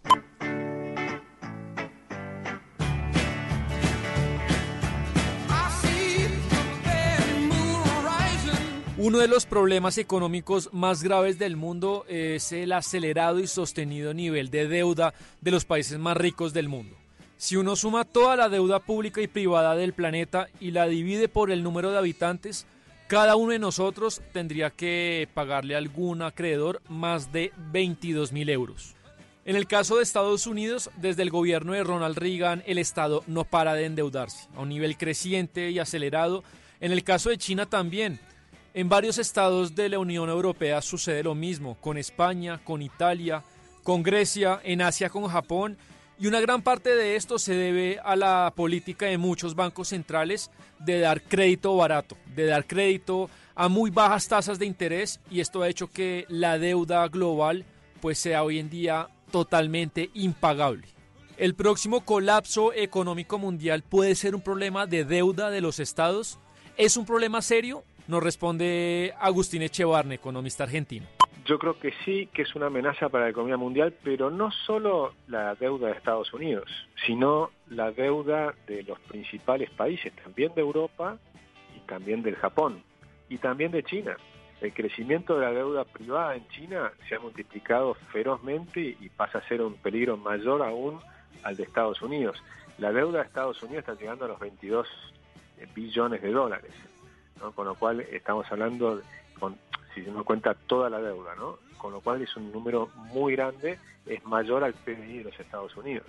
Pero en el caso de Europa también tenemos una deuda cercana al 90% del PBI y en el caso de Japón muchísimo más alta, ¿no? Estamos hablando del 230 o 240% del PBI.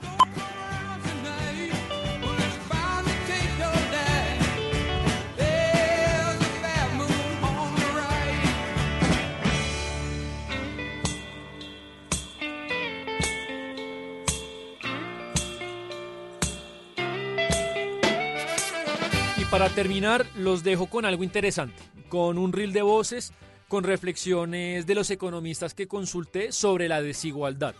Digamos que hoy hay una batalla intelectual, cultural, por cuál debe ser el principal objeto de estudio de la economía.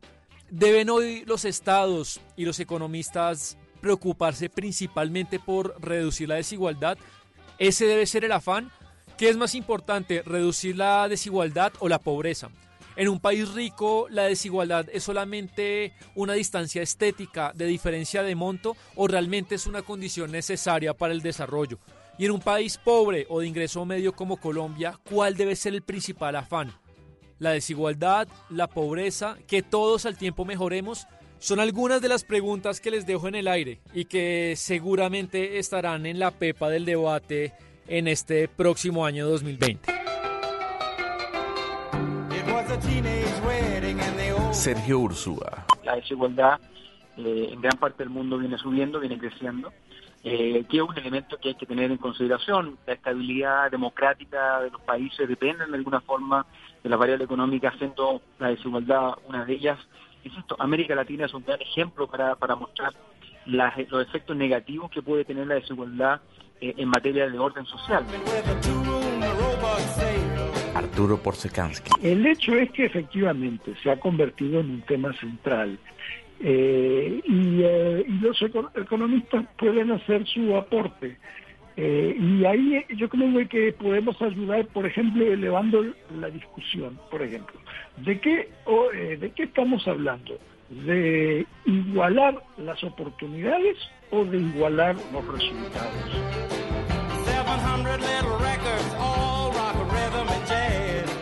Andrés Bernal. Estoy de acuerdo con eso, que el, que el enfoque, el enfoque debe ser la desigualdad, pero también creo que hay que poner en el contexto de una crisis eh, que se vive ahorita con el medio ambiente y con el clima.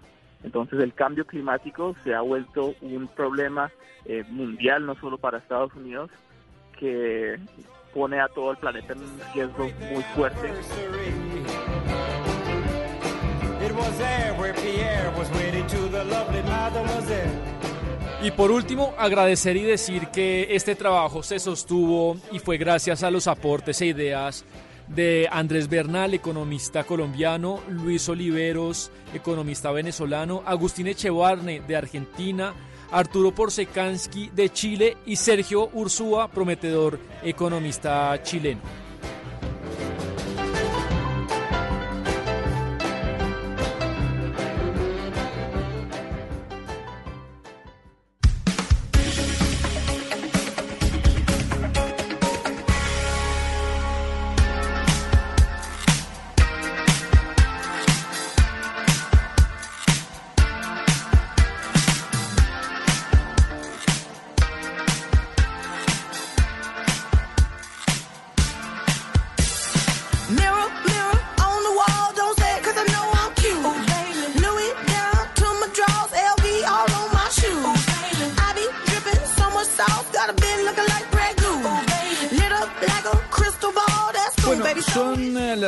51 minutos uh, ya de la mañana. Quedan eh, 9 minutos para que en Tailandia, doctor Pombo y Oscar, que están ahí sentados en la mesa, llegue el año nuevo.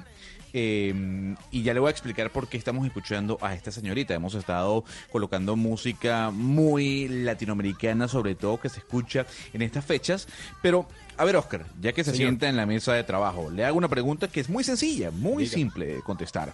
Eh, usted mm, reconoce a la empresa Gallup, ¿no? es una supuesto. empresa encuestadora, etcétera, etcétera. Ya, Claro que sí. obviamente hablar de ella ya es redundante. Esta empresa hizo un- una encuesta y va de la siguiente, o va con el siguiente planteamiento. ¿Quién es el personaje más admirado para usted en los Estados Unidos? Le hago la pregunta, señor Oscar. ¿Qué escogieron los norteamericanos? ¿Cuál es el personaje más admirado para ellos en todo el planeta? ¿Pero dieron opciones? No, no, no, no. Usted tiene li- a libre escogencia. Yo digo que Trump. Trump, Trump. Eh, Señor Pombo, para Yo- usted, ¿cuál fue el personaje más admirado? Vea usted, yo creo que como contrapelo, Obama. Obama. Es que los dos casi que la pegaron. Señor, le coloco a Lizzo con Juice, que escuchamos al fondo. Primero porque ese, esta fue la canción favorita del presidente Barack Obama. Hay que recordar que el presidente Barack Obama todos los años, acercándonos ya al final de año, coloca la lista de las canciones que disfrutó durante este año. En este, en este caso, en el año 2019, Lizzo con Juice fue su canción favorita, que la escuchamos al fondo. Y efectivamente, doctor Pombo, Barack Obama fue el personaje más admirado en los Estados Unidos. Eso sí, le sigue Donald Trump. Y en las mujeres lo mismo, Michelle Obama y Melania Trump. Así de dividido están los Estados Unios. O sea, empate ¿Usted técnico. cree? Pues, digámoslo así, un empate técnico, pero tanto en hombres como en mujeres. Yo no sabía, y yo no sé, doctor Pombo, que en Estados Unidos la cosa estaba tan dividida, ¿no? En el mundo entero, mi querido Gonzalo, en el mundo entero. Es que la división, nosotros los colombianos tendemos a creer que es exclusiva nuestra. Y no, eh, yo creo que es un sello o un casi que un signo de nuestra época, como diría el filósofo español don José Ortega y Gasset. Es un signo de nuestra época. Pero en este caso, ¿usted cree que la figura de Obama es tan importante, es tan admirable como, o mejor dicho, la figura de Trump es tan admirable como la del presidente Barack Obama? Es que yo creo que la figura, duda, ¿no? yo creo que la figura de Obama es más querida que admirada, mientras que la de Trump es para los gringos más admirada que querida. Y los resultados son prácticamente los Amores y económicos. odios. Pero amores y odios en función a la economía. Entonces a Obama no es que le haya ido muy bien al interior de sus fronteras, pero le fue muy bien en el mundo internacional y le fue muy bien con un discurso muy poco polémico y más bien abrazador, o sea, incluyente, horizontal, no como un presidente de un país hegemónico. Mientras que Donald Trump es todo lo contrario, pero tiene volando la economía de ese país prácticamente sin desempleo, que es lo que realmente quieren los habitantes de Norteamérica. Pues Oscar, con Liso y Juice, que fue la canción favorita del hombre más admirado por los norteamericanos en el año 2019, que es Barack Obama, cuéntenos qué nos tiene. Tenemos noticias de la capital de la República y una buena noticia para arrancar el 2020. En el último día la alcaldía de Enrique Peñalosa ya se definió los recursos que están asegurados para financiar la ampliación de Transmilenio en el sur de la ciudad. Marcela, buenos días. Buenos días, Oscar. Pues será el IFC, el brazo de inversiones del Banco Mundial, el que le preste a la capital 110 millones de dólares para la ampliación de la troncal Caracas de Transmilenio hacia el sur de la ciudad en el sector de Yomasa. La ciudad va a tener 15 años para pagar este préstamo y los tres primeros son de gracia, es decir, en esos tres primeros años no va a tener que hacer abonos adicionales. Este proyecto, Oscar, busca extender la prestación de servicio de transporte masivo desde la estación Molinos hasta la intersección de la avenida Caracas y la avenida Boyacá en el sector de Yomasa. Tiene una longitud aproximada de 6 kilómetros en ese sector de la ciudad. Hay que recordar, hoy no hay un carril exclusivo de Transmilenio. Los buses en ese sector, los buses rojos, deben compartir la vía con los vehículos particulares y con los demás. Para dar paso a este proyecto se requería la compra de 85 predios y hasta la fecha, hasta mediados de noviembre, ya se habían recibido 54. Hay que decir que este proyecto ya quedó adjudicado, lo tiene el consorcio Caracas Sur y lo que falta es simplemente que inicien las obras de construcción. Muy bien, Marcela. Y otra noticia de la capital de la República. ¿Se conoce hasta qué fecha irá el nuevo, o no mejor, el Contralor Distrital? Ya se tiene definido hasta qué mes irá en do- 2020. Camilo Cruz, buenos días. Hola Oscar, muy buenos días. Pues mire, Blue Radio ha conocido en primicia una resolución emitida por el Consejo de Bogotá, la resolución 0905 del año 2019 que fue emitida ayer 30 de diciembre, por medio de la cual se ha establecido el proceso para la elección del nuevo Contralor Distrital de Bogotá. Este proceso, de acuerdo al documento, va a iniciar el próximo 17 de enero con la inscripción de, de Hasta el mes de mayo, efectivamente, sí. Camilo, va el nuevo Contralor, el Contralor mejor termina su periodo en el mes de mayo. Y les contamos que hay preocupación en las autoridades porque muchos vehículos, a propósito de que todavía continúa, por, su, pie- por supuesto, saliendo muchas personas de las terminales de transporte, hay problemas, daños, averías en muchos de esos vehículos. Aprovechando la temporada, no están en los talleres, los utilizan para transportar gente, aprovechando, por supuesto, que hay mucha demanda y hay operativos especiales especialmente en la terminal de transportes en Bogotá, sobre esos vehículos. César Chaparro. Cerca de 400.000 vehículos de servicio público han sido inmovilizados este año en las diferentes vías del país por presentar fallas técnico-mecánicas o alteraciones en los frenos y en las llantas. Así lo confirma el subdirector de la Policía de Tránsito, coronel Oscar Moreno. Hemos encontrado llantas en mal estado, ausencia de suspensión, eh, ejes averiados, fuga de fluidos, entre las cosas que más se destacan. Pero la gente llega a las terminales, en especial a esta, porque cree y confía que todo está bien, que los buses llevan y cumplen con las normas. ¿Qué estaría pasando hoy? Bueno, ahí es donde juega un papel importante ese control operativo de tránsito que realizamos con todos nuestros eh, técnicos y nuestros profesionales eh, uniformados. Creo que los resultados son evidentes y lo focalizados siempre en el bienestar ciudadano. Irregularidades que se han encontrado muchas veces en los mismos terminales terrestres, lo que ha permitido evitar tragedias en las carreteras, asegura la policía. Y en las principales ciudades y principales mercados de la capital del país sigue el auge de fin de año eh, comprar los populares agüeros. ¿Usted ya compró, ya tiene listo esta noche el suyo, doctor Pombo? ¿Los agüeritos? Sí. Sí, claro. ¿Y cuál es el suyo? Pues voy a hacer dos. A ver. El de las 12 uvas, una por cada mes con un buen deseo, y Sí. el de la malética alrededor de A la correr, casa. a correr a las Pues 12. No sé si a correr, pero por lo menos si la camino. Para no perder la costumbre de viajar en el 2020. Sí, sí, Y y, lo- y que no sea corriendo, sino que sea disfrutando. disfrutando las vacaciones. Pues muy bien, porque eh, precisamente Damián Landines se encuentra en el lugar donde los vendedores de otro famoso producto en la temporada también, por supuesto, lo tienen listo para esta noche, Damián.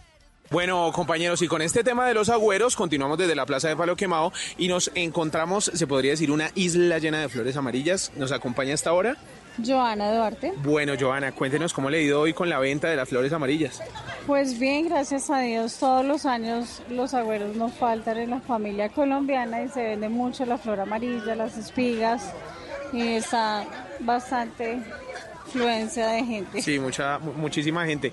Cuéntenos un poco, tal vez la gente no lo sepa, pero ¿para qué es que sirven estas flores amar- amarillas de cara al año nuevo? Bueno, pues como el amarillo tiene significado de, de dinero, de suerte, entonces es abundancia, dinero.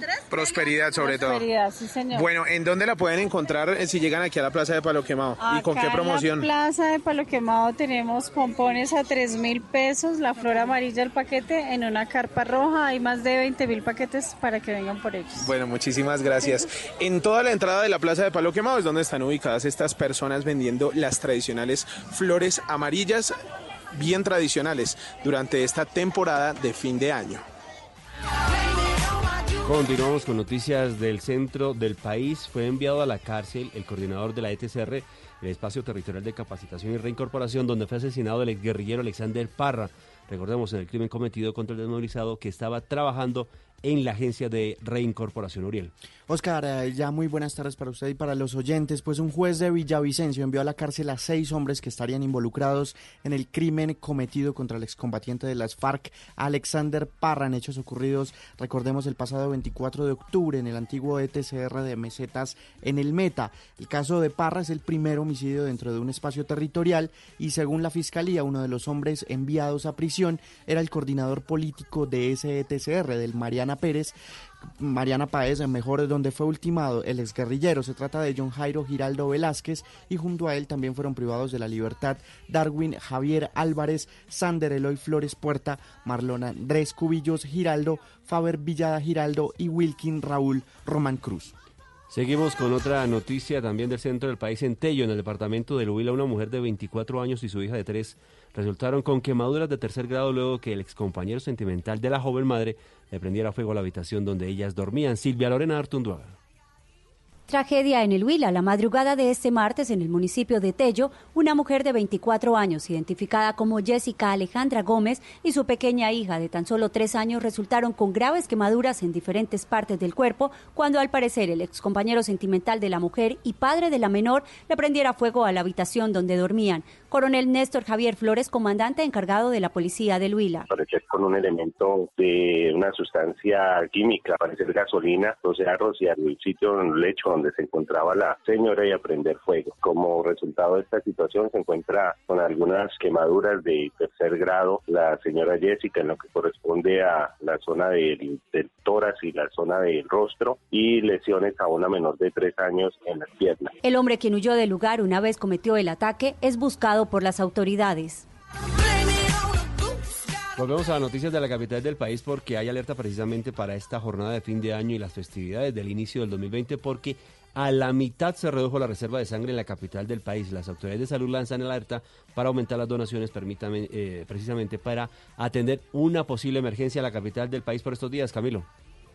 Así es, Oscar. Y mire, de acuerdo con la Secretaría de Salud, en este momento debería haber 4.000 unidades de sangre, de las cuales 2.000 son unidades de RH O positivo, que es la unidad de sangre que más se utiliza en la ciudad. Pues de acuerdo con el doctor Bernardo Camacho, director del Instituto de Biotecnología de la Secretaría de Salud, esta eh, eh, reserva se redujo a la mitad, razón por la cual está invitando a todos los ciudadanos a que donen durante esta semana.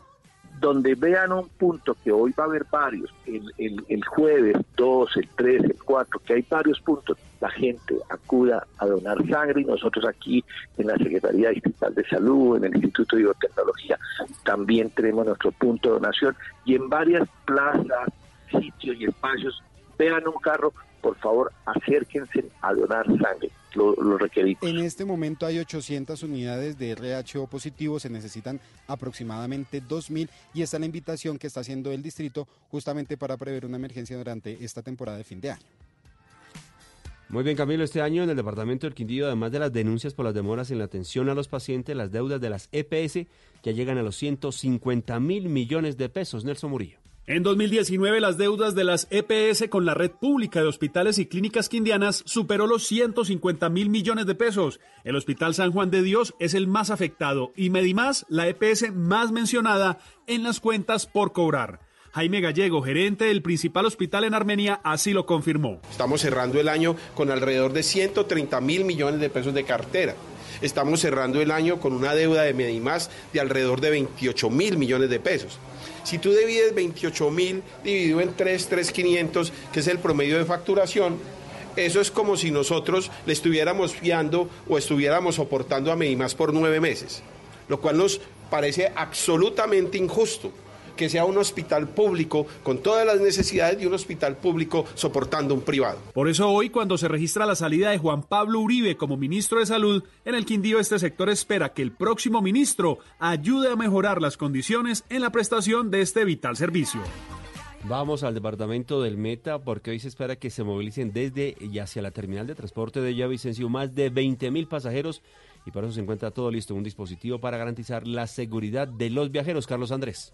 A diferencia del 24 de diciembre, hoy transportadores y operadores turísticos esperan que miles de personas lleguen al departamento del Meta para despedir el año viejo. Por esta razón, desde la terminal de transporte se tiene todo un dispositivo para garantizar la movilidad de los viajeros, así lo confirmó Alcides Carras, gerente de la terminal. Cerca de 1.200 vehículos de las empresas de transporte y los convenios que realizan con empresas especiales y de turismo están disponibles para movilizar aproximadamente a 20 mil pasajeros hacia sus destinos eh, en esta fecha especial. Por otra parte, con cerca de mil uniformados de la Policía y el Ejército Nacional se garantizará la seguridad de los viajeros para Año Nuevo en los tres ejes viales del departamento. A esta hora las autoridades viales reportan buena movilidad en la vía llano.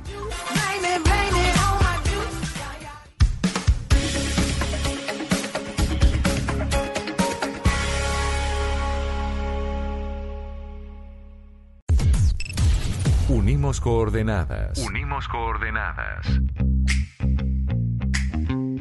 A partir de este momento, nuestra señal se extiende por todo el país. Colombia está al aire. Termina el 2019, termina la década y es hora de hacer un resumen de lo que ha sucedido en el mundo de la música en estos 10 años. Ay no, gato, pero eso está muy aburrido. Pongámosle ambiente, fiesta, fin de año.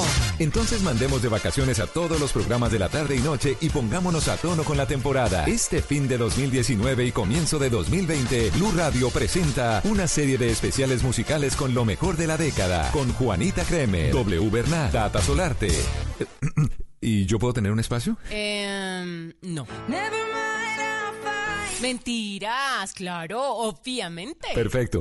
Del 25 de diciembre al 5 de enero desde las 2 de la tarde, temporada de vacaciones en Blue Radio, con la música y los artistas de la década. Una manera diferente de recibir el 2020 por Blue Radio y bluradio.com, la nueva alternativa. Colombia está al aire.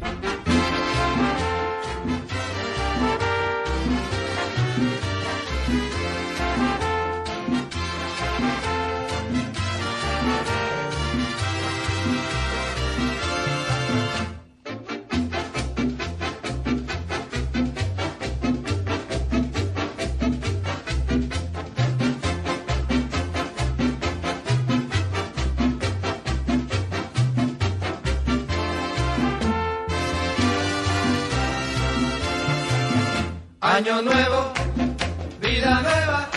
Bueno, 12.08 minutos.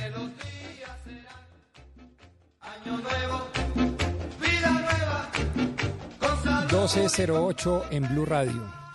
Pues estamos acá esperando a que todos nuestros oyentes les dé por, pues obviamente, mirar las mejores cosas para el 2020. Nosotros estamos haciendo un gran esfuerzo. Sí, doctor Oscar.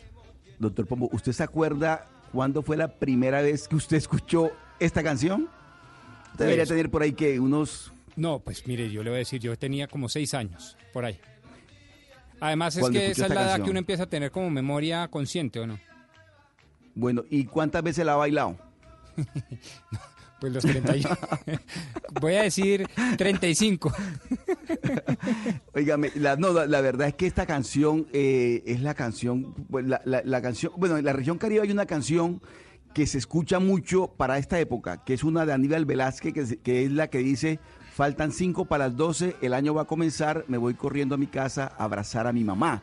Esa canción es la canción que básicamente en la región Caribe se escucha muchísimo. O sea, no hay hogar esta noche a las 12 de la noche donde uno no escuche eh, la Faltan cinco para las 12 de el maestro Aníbal Velázquez. Pero esta canción que estamos escuchando de fondo también es de las canciones tradicionales del, de, de diciembre. La canción de... de- ¿Cómo Sí, dice? Repítame la frase. Faltan 5 para las 12, voy a la casa abrazar a mi A la. Aníbal Velázquez, claro, faltan cinco para las 12, el año va a terminar, me voy corriendo a mi casa a abrazar a mi mamá. Qué no, la canción es- tiene una letra muy linda y, la, y la letra de Aníbal Velázquez la explica y la cuenta y realmente es una historia muy, muy bonita de la canción.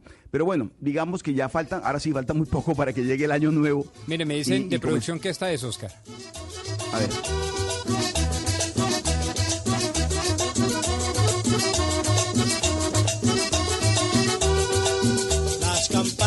Iglesia están sonando, anunciando que el año viejo se va.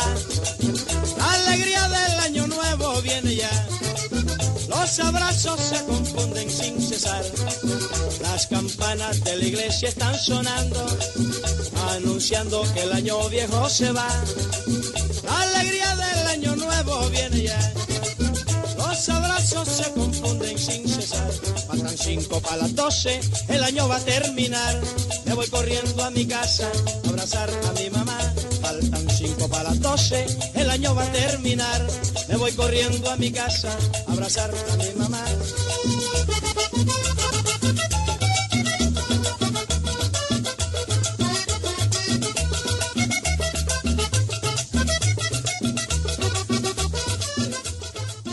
Bueno, y esta canción, eh, doctor Pombo eh, y Jennifer, esta canción viene acompañada de llanto, ¿no? Esta, canción viene acompañada de llanto porque por supuesto es la alegría y la, y la tristeza para muchos de estar lejos de su casa y demás. De tal manera que, bueno, hoy vamos a ver a más de uno llorar, pero hoy vamos a hablar de agüeros, hoy vamos a hablar de agüeros, de los agüeros del año nuevo de, la- de las 12 de la noche. Y, y hablábamos al comienzo del programa, doctor Pombo y amigos oyentes y Jennifer, de los agüeros que tenemos los colombianos. Algunos, otros no. Por ejemplo, en mi caso yo no tengo, no tengo agüeros de, de ninguna clase. Pero, pero el doctor Pombo, usted hablaba de que a usted le gustaba lo de la maleta, ¿no? ¿A usted le gustaba pasear con la maleta? Sí, ¿O le señor. gustaba ver por lo menos ese, ese espectáculo. Y Yo, yo, le, yo le dije dos y, y me reafirmo, como diríamos los abogados en audiencia. Eh, el de las 12 uvas me parece muy bonito. Usted se come una uva deseando alguna cosa por cada uno de los 12 meses del año. Y a mí me parece bonito porque primero tiene la capacidad de concretar la cosa. Entonces, oiga, en enero quisiera hacer esto, en febrero tal cosa. Entonces organiza la mente. Y segundo, pues me parece que es saludable. De nuevo, no molesta, Oscar. Una uvita por cada mes son dos uvitas. No molesta. Es más, ni siquiera engorda, creo. Entonces ayuda. Óigame. Y después sale y lo de la malética es bien entretenido. Bueno, y, y usted sabe que con cada campanada ca- que uno escucha, que son las 12, va una uva, ¿no? Eso más de uno termina atragantado. Pero venga, Jennifer, ¿usted, usted qué agüeros tiene? Jennifer también es una persona que suponemos nosotros aquí en la mesa que también tiene agüeros para esta noche. Jennifer, ¿cuáles son sus agüeros? Cuéntenos. Oscar, mi agüero es que no me puede faltar aunque sea un billete. Y si es de la mayor denominación, mucho mejor en mi billetera. No puede faltar. Creo que es Ah, Pero mi pueden, agüero. pueden ser pesos, no tienen que ser dólares. No, no tienen que Ah. ser dólares. Para mí lo importante es tener un billete en la billetera. Es que para Y- Gonzalo de Lazari tiene que ser un dólar y no sé qué cosa. No, es que criollito. Gonzalo, sí, nosotros somos aquí, billetico de acá, colombiano. Eso de peso colombiano No, pero- pesa. Pero tiene lógica, ¿no? O sea, en la medida en que la denominación del billete sea más grande, es decir, un billete de 100 mil, por ejemplo, esta noche, eh, funciona. Y lentejitas en los bolsillos. ¿Y eso qué es? Yo nunca he podido entender lo de las lentejas, ¿sabes? Las lentejas es por qué, por la, porque por la abundancia, creo que es para que nunca falte alimentos en la casa. No, eh, las lentejas también es para el dinero. Para que no ah, falte. también es para el dinero. pero usted le Lo mete de la dinero por lado y lado. Sí, Entonces, yo quiero dinero. Asegura, usted, asegura. Muestra, muéstreme si me falla, si me falla el tus billete, necesidades, dice. oye, si me falla el billete, la lenteja funciona. O Sí, sea, eso, exacto. eso Por es a la fija. Y durante todo el año no dejo que en mi billetera falte, así sea una moneda de 50 pesos. Nunca dejo que en mi billetera se quede vacía. No. Bueno, no y- dejo. O sea, y- durante todo el año, así sea, así sea la moneda de 50 pesos, pero no permito que mi billetera se quede sin un peso. No ¿Sin monedas? Sí, así sean monedas, no importa. Pero permanece ahí mi billetera con algo. Sean moneditas, sea un billete de, de dos mil pesos, no importa. Pero Bueno, ese es mi mayor agüero durante todo el año y es que la billetera no esté vacía. Jennifer, ¿y usted al igual que el doctor Pombo, a usted también le gusta lo de la maleta, de verdad? No, yo sí lo de la maleta nunca he podido. A mí me, me parece, la verdad, medio chistoso ver a la gente corriendo con esa maleta toda. Además, yo siempre he dicho, todo el mundo quiere hacer todos los agüeros posible a la medianoche y cuando uno se da cuenta, empezó a abrazar a la gente, son las 12 y 5, no, pues ya no salga, ya no se le va a hacer. Es a las 12 además- en punto. Además, Jennifer, el doctor Pombo y amigos oyentes, además, ¿quién se inventó el cuento que uno arrastrando una maleta por toda la cuadra, por todo el barrio, eso le va- lo lleva a uno a viajar el- ese año? O sea, que uno con con la maleta viaja. Es decir, la maleta está directamente relacionada con el viaje. Yo, no ent- yo nunca he entendido esa parte, pero- pero mire, de verdad, por lo menos aquí en Barranquilla, Gonzalo, es impresionante la manera como uno se encuentra a la gente en los barrios, en las calles, arrastrando la maleta. Arroba. Blue Radio Co, eh, señor Oscar Montes, Jennifer y el doctor Pombo para que los oyentes nos digan cuáles son sus agüeros. Eso quiere decir, Oscar Montes, que usted no cree en la suerte. O sea, usted, usted no cree eh, en, usted no es supersticioso en este caso. Usted cree en que si uno trabaja, viaja. Pero yo sí que si quiero- uno trabaja, come. Yo sí quiero saber a- qué hace Oscar a la medianoche. O sea, llegan las 12 y qué hace Oscar. Porque si no, No, tiene no. agüeros que solo abraza y dice feliz nos va, año y ya. nos va a llamar de La de- cena- de- la de- cena- y se nos tira la vaina. Sí, Oscar, nos La llame a las ce- 12. Estamos ocupados No, no, no, no. corriendo, empacando lentejas en los bolsillos. No, no, no, no, es que de- yo, yo me río de verdad, yo me río de ver el espectáculo, pero bueno, digo, siempre lo he visto y, y lo respeto totalmente. Obviamente que yo lo que me dedico es una- la cena, la comida y tal, y ya no más, o sea, no pasa nada. Pero, pero sí me llama la atención que lo- la, la manera como la gente se vale de ese tipo de, que ya es una tradición, sinceramente, para, para esperar de eso una, un año próspero, un año, bueno, en mil cosas. Yo lo que sí creo, Gonzalo, es en el trabajo. Hay que Así trabajar mucho, hay que, hay que ser No, muy juicioso, muy disciplinado claro. en, la- en el, en el ahorro, uno a- ahorra o, o- nunca. Entonces uno ahorra o nunca. Entonces me parece que, que- que de eso se trata. Pero En- bueno, en- a mí me enseñaron como Oscar que en el único lugar del mundo en donde el éxito está primero que el trabajo es en el diccionario. De resto es primero trabajo y después éxito. Sí. Ahora, lo, lo del ahorro, ah, lo del ahorro no se le da a usted, don Oscar Montes, ¿no? Yo Eh, creo que pero- debería pero ser no un poquito falta- no es- en este caso. Pero no es por falta de ganas, ¿no? O sea, Es por falta de ingreso. es por falta de ingresos, pero no es por falta de ganas ni por disciplina. No, no, no. O sea, créame. Pero mire, Pombo, a ver, más allá de que Oscar no cree en nada de lo que estamos eh, eh, mencionando, para él es una blasfemia, usted cuando mm, hace los preparativos para recibir en su casa a sus compañeros o fuera de su casa, usted deja todo arregladito para el cambio del año nuevo, ¿usted cree en que hay que mover ciertas em, vibras? em, ciertos elementos que generen una sanación eh, en el ambiente? O sea, me refiero a, ¿usted cree en el Feng Shui en el que hay que mover eh, tal vez un mueble hacia un lado, hay que colocar algunas flores, o usted no cree en eso? No, ahí sí, ahí sí yo me aparto, yo, yo no creo en eso, pues.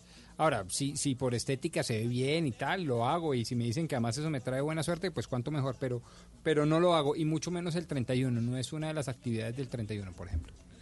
Ok, entonces, ¿cuál es su actividad el 31? Usted sale de la radio, doctor Pombo, ¿y usted qué hace? ¿Va a acompañar a su señora a preparar la cena de Año Nuevo? Mire, ¿O usted se le voy a decir va para su casa? qué voy a, ver. hacer. Salgo de acá, acompaño, me despido de todo el mundo, un buen abrazo porque sí creo mucho en las energías y en los buenos deseos.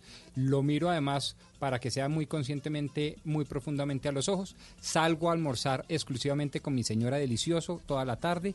De ahí ojalá nos podamos ir a un masaje. Yo sí creo mucho en descansar y recibir el año descansado físicamente. Vamos a comer con la familia. Y después nos vamos a... mm, Nosotros somos eh, de misa el 31, de misa católica, apostólica y romana. Y es una misa muy especial porque es una misa quizás la misa más sentida de todo el año. Y obviamente después sí eh, a bailar, porque como mi esposa es costeña y buena costeña, cree que lo más importante y las mutaciones más importantes se dan a través del baile. ¿Y usted baila vallenato? Ba- Lo vallenato que me pongan? ¿no? Lo- que, Sí, que sí. baile bien es otra cosa. Usted preguntó si yo bailaba. Si bailo, lo que me pongan. Que baile bien es otra cosa. Oiga, Pero que ¿sabe dichoso el doctor Pombo, y discúlpeme, Ojer Montes, dichoso el doctor Pombo, que el señor se va de masaje en un 31, ¿no? Sí, sí. Vamos a un masaje en un 31. Eso es, eso es únicamente de Lords. No, pues no sé si del orto no, pero es muy recomendable porque sale uno No. eh, descansado, como con una energía chévere. Y usted se imagina y la cara del señor. relajado. Oiga, usted se imagina la cara del señor o de la señorita que le hace el masaje trabajando un 31 de diciembre haciendo masajes. Pero bueno, óigame, ¿sabe qué? No, lo, que, lo que dice el doctor Pombo me parece muy bien, pero yo a diferencia de él, la misa mía es de 5 de la tarde. La misa mía es la misa de las 5. Eh, y pues, obviamente que yo- la misa del 24, la misa del, del 31 no puede faltar en mi, en mi vida, en mi caso. Sí. Y luego también, pues ya un tema mucho más pues, de amigos, de familiares y tal, pero, pero cero, cero superstición, cero agüeros, cero cosas de esas. Bueno. Y ustedes dos que no toman, ¿no? ¿Está mal que ya yo tenga mi copa en la mesa mientras hago el programa? es 31. No, pero, no, pero bueno, no lo diga muy duro porque vale, pronto ¿no? lo estoy yendo el doctor Gallego. Sí, a mí me Entonces, parece que no debería entre- estar diciendo eso. Sí. Mire, a ver, Jennifer Castiblanco, ya que la escucho, tenemos en línea a Luis Alejandra Telles. Ella es consultora avalada internacionalmente por la Association of Feng Shui Consultants, el doctor Pombo. Básicamente, la, la asociación de consultores del Feng Shui. Y yo le pregunté al doctor Pombo, Jennifer Castiblanco, si él hacía algún tipo de movimientos en su casa con respecto a los muebles, eh, a los colores, porque hay gente que cree en el Feng Shui. Y parte del Feng Shui, si no me estoy equivocando, doctora Alejandra Telles, la voy a llamar por su segundo nombre, es que uno tiene que mm, reacomodar su espacio, en este caso su casa. Dándole la bienvenida a Blue Radio, quisiera saber si eso es así. Muchísimas gracias, Gonzalo, Oscar, Jennifer y a los oyentes. Realmente sí es importante. Recuerden esa sensación que hemos tenido alguna vez en la vida cuando llegamos a un lugar y está oscuro, no huele muy bien, está un espacio lúgubre. ¿Qué queremos hacer? salir corriendo de una vez. Y la idea es que nuestra casa esté en armonía, que sea un espacio agradable para vivir, un lugar que inspire alegría, que sea eh, beneficioso para nosotros y para nuestra familia. Y por eso el Feng Shui nos ayuda muchísimo activar esa energía de nuestros espacios y por supuesto es importante en fin de año mantener nuestra casa con la mentalidad Olvi, es decir, con orden, limpieza y buena iluminación. Y es algo muy básico, pero realmente influye muchísimo en esa percepción que tenemos de nuestros espacios. Luis, en este caso, si una persona recibe el año nuevo con su casa desarreglada, sin haberla barrido, la cama extendida, ¿qué le puede ocurrir el año que viene? que te levantes y tengas que volver a asear y tender. No se trata de que esto es una maldición, ni mucho menos, sino se trata de tener la conciencia de cómo influye el lugar donde vivimos en nosotros, en nuestro comportamiento, en nuestra expectativa. Es que cuando nos levantamos también y vemos ese desorden como que ya se nos amarga el día. Y se trata de eso, de trabajar siempre con respecto a mantener a nuestra casa con un buen nivel de energía bonita, agradable para todo el que llegue y por supuesto para nuestra familia. ¿Cuáles son las recomendaciones que usted le da a los oyentes que hasta ahora nos están escuchando mientras van a están comprando las uvas o están en la calle? A ver, ¿qué hay que cambiar de la casa para recibir el año nuevo? ¿Usted qué recomienda? ¿Pintar la casa, aprovechar las últimas horas, pintarla de blanco, eh, prender todas las luces aunque uno no esté en la casa recibiendo el año nuevo? Bueno, lo ideal es tener, sí, si vamos a recibir el año fuera de casa, al menos una luz encendida y obviamente que nuestra casa quede ordenadita antes de salir para la fiesta. Y ya cuando estamos en la fiesta, o si la vamos a celebrar en nuestra casa, poner esa mesa donde celebramos la cena navideña, que muchos lo hacen, o simplemente colocamos las cosas en la mesa para disfrutar en familia, pues obviamente que sea algo bien bonito, bien arreglado, que pongamos nuestro mejor empeño en abrir nuestro espacio para que todos disfruten y sean felices y estén contentos durante ese momento. Y hay algo muy importante y es usar un toquecito de color rojo porque el color rojo es de muy buena intensidad, de muy buen augurio, así que en esa mesa colocar, si no algo rojo, también una velita, porque esas dos cosas representan elemento fuego, obviamente la velita encendida, y algo de color rojo le va a elevar ese nivel a esa mesa de Navidad, donde compartimos con nuestra familia en el momento de la cena. Precisamente le iba a preguntar, señora Telles, el tema de las velas, porque entiendo yo que eh, gran gracia de, de, de, este tema es la mutación de la energía, o sea, que el fuego y la vela que representa el fuego, pues muta la energía negativa, pesada, oscura, densa, a una mucho más eh, blanca, limpia, ligera. Eh, pero por otro lado, las autoridades dicen que eso es muy peligroso porque son causa de grandes incendios. ¿Usted Así es. Claro, una cosa es la energía y otra cosa es distraernos también con el tema. La idea es estar pues siempre pendiente de esa velita yo siempre sugiero colocar las velitas en un recipiente pues allí resistente al calor. Ahora nos venden pues las velitas con esa opción, así que podemos usarla. Igualmente, generar la apertura en nuestro hogar es maravilloso recibir el viento que, que llega a través de las ventanas es definitivamente algo muy favorable porque también la energía de nuestra casa se refresca de la energía que llega del entorno exterior. Y eso por supuesto tiene que ver mucho con el viento. Así que dejemos correr el viento en nuestra casa pongamos una pequeña velita que siempre esté bajo control y por supuesto tengamos todo bonito para recibir este año con la mejor energía. Liu, usted hablaba, usted hablaba de colores, del color rojo para el día de hoy. ¿Por qué el color amarillo? ¿Por qué hoy es tradición eh, usar una prenda íntima de color amarillo? el tema de los colores, ¿qué tan definitivo, qué tan, qué tan importante es en estos casos? Es definitivamente muy importante. El color amarillo representa, para efectos de Feng Shui, el elemento tierra, la estabilidad, la contención, la paciencia, la tranquilidad. Así que, por supuesto, es muy, es muy bueno usarlo. Igualmente, bueno, todos esos augurios que tienen que ver con las panties y todo, ya formo parte de los augurios personales, pero a nivel de Feng Shui exponer los colores es muy importante. De hecho, el Feng Shui tiene mucho que ver con la decoración y muy poco, a pesar de lo que muchos creen, con esa cantidad de objetos chinos que se colocan para, entre comillas, activar la energía. Más bien la energía la activamos a través de la decoración, a través de los colores que exponemos en nuestra casa. Así que, por lo tanto, el uso de colores es muy, muy favorable. Y para hablar entonces de los augurios, le tengo aquí, el señor Oscar Monte, que usted no cree nada de eso, a Cristian Lozano. Él es experto en sanación emocional y energética del Templo de la Eternidad. Don Cristian, gracias por acompañarnos en Blue Radio. Muchísimas gracias por la invitación y pues bueno, muy ansioso de también poderles contestar todas las preguntas y dudas que tienen. Mire, don, Cristian, aquí tenemos un compañero en la mesa, Oscar Montes en Barranquilla, que dice que, que pues, eso es blasfemia, que el hecho de bajar uno con, con, con, la maleta y correr con la maleta lo va a llevar a uno a viajar, eh, que el hecho de recibir eh, el año siguiente con, con dinero en su cartera, eso no sirve para nada, las lentejas, en fin. Yo quisiera saber, para que le explique a él y seguramente a muchos oyentes que tampoco creen en esto, ¿por qué uno debe hacerlo? ¿Por qué uno debe tener un calzoncillo, en este caso hombre, o una panty, en este caso mujer, amarilla?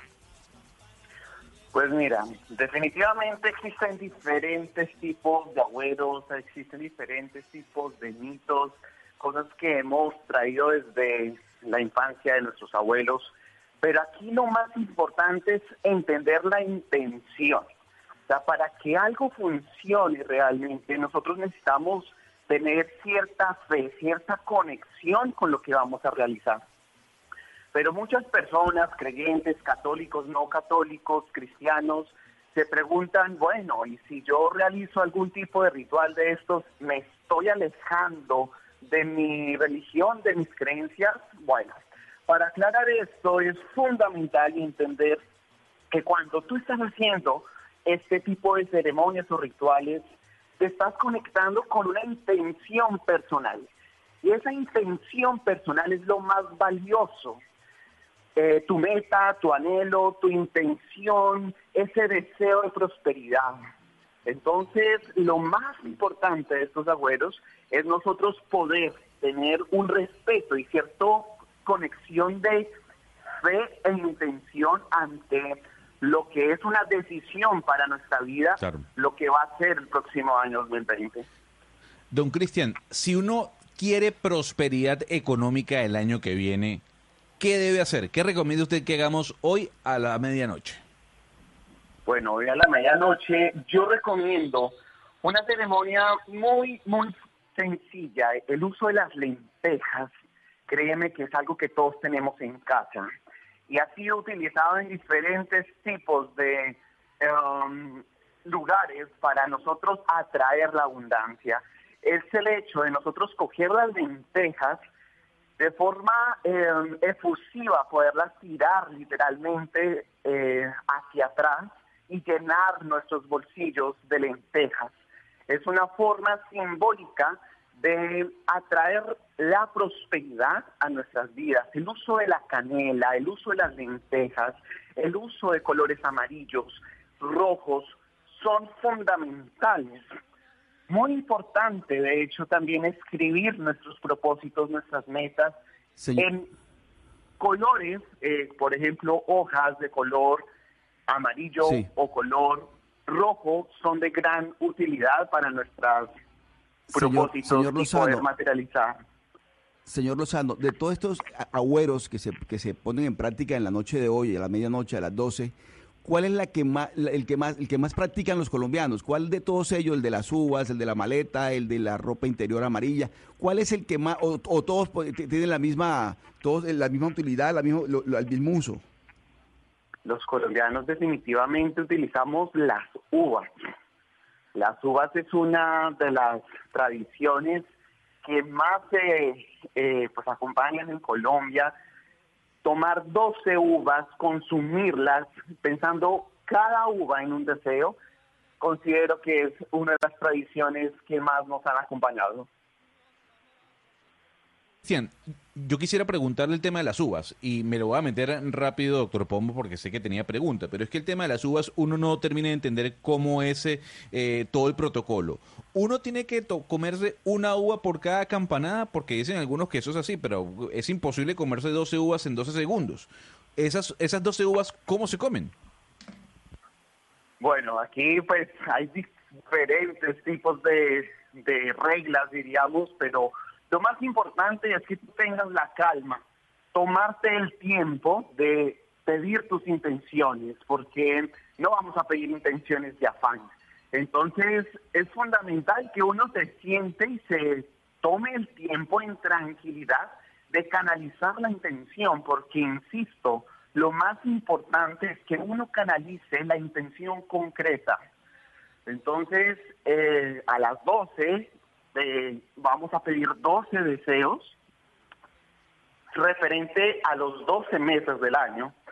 Entonces, pensando, coges una uva y vas pensando en lo que tú quieres proyectar para el mes de enero. Y luego el mes de febrero y así sucesivamente. Es importante que tú hagas un ejercicio que en nuestras meditaciones enseñamos muchos y es el poder de la visualización, el poder que tiene la mente al tú conectarte con la visualización de lo que tú emocionalmente esperas sentir en cada una de esas vivencias. Entonces, eh, si te conectas con un tema emocional, imagínate em, esa situación real en tu vida. Asimismo, en cada área, en el área laboral, en el área em, pues de la salud, en el área económica, lo más importante es que tú tengas cierta cercanía emocional, de ver ese sueño, no como un sueño, sino como una decisión, una realidad. Sí, eh, ah, quisiera aprovechar a nuestra invitada, la doctora Telles, para preguntarles y, casi que eh, con el ánimo de, de, polemizar, eh, obviamente propositivamente en lo más básico, pero ¿ustedes no creen que todo esto, la intención, la fe, traducida en todos los buenos deseos a través de las 12 uvas o de los bolsillos llenos de lentejas y todo lo que hemos venido oyendo a lo largo del programa, ¿no creen que de alguna manera esto eh, está eh, reemplazando lo que demarra, lo que históricamente nuestra sociedad católica, apostólica y romana ha venido dando a través de la misa, a través de la Eucaristía? En donde se comparte comunitariamente, se agradece, se pide y además de eso se eh, pues se ofrece la paz. Pues sabes algo, en la cultura china hay tres tipos de suerte, ¿sí? Lo que ellos consideran tres tipos de suerte. La primera es la suerte del cielo, la relación con un ser espiritual, o sea que nuestra parte espiritual no está exenta.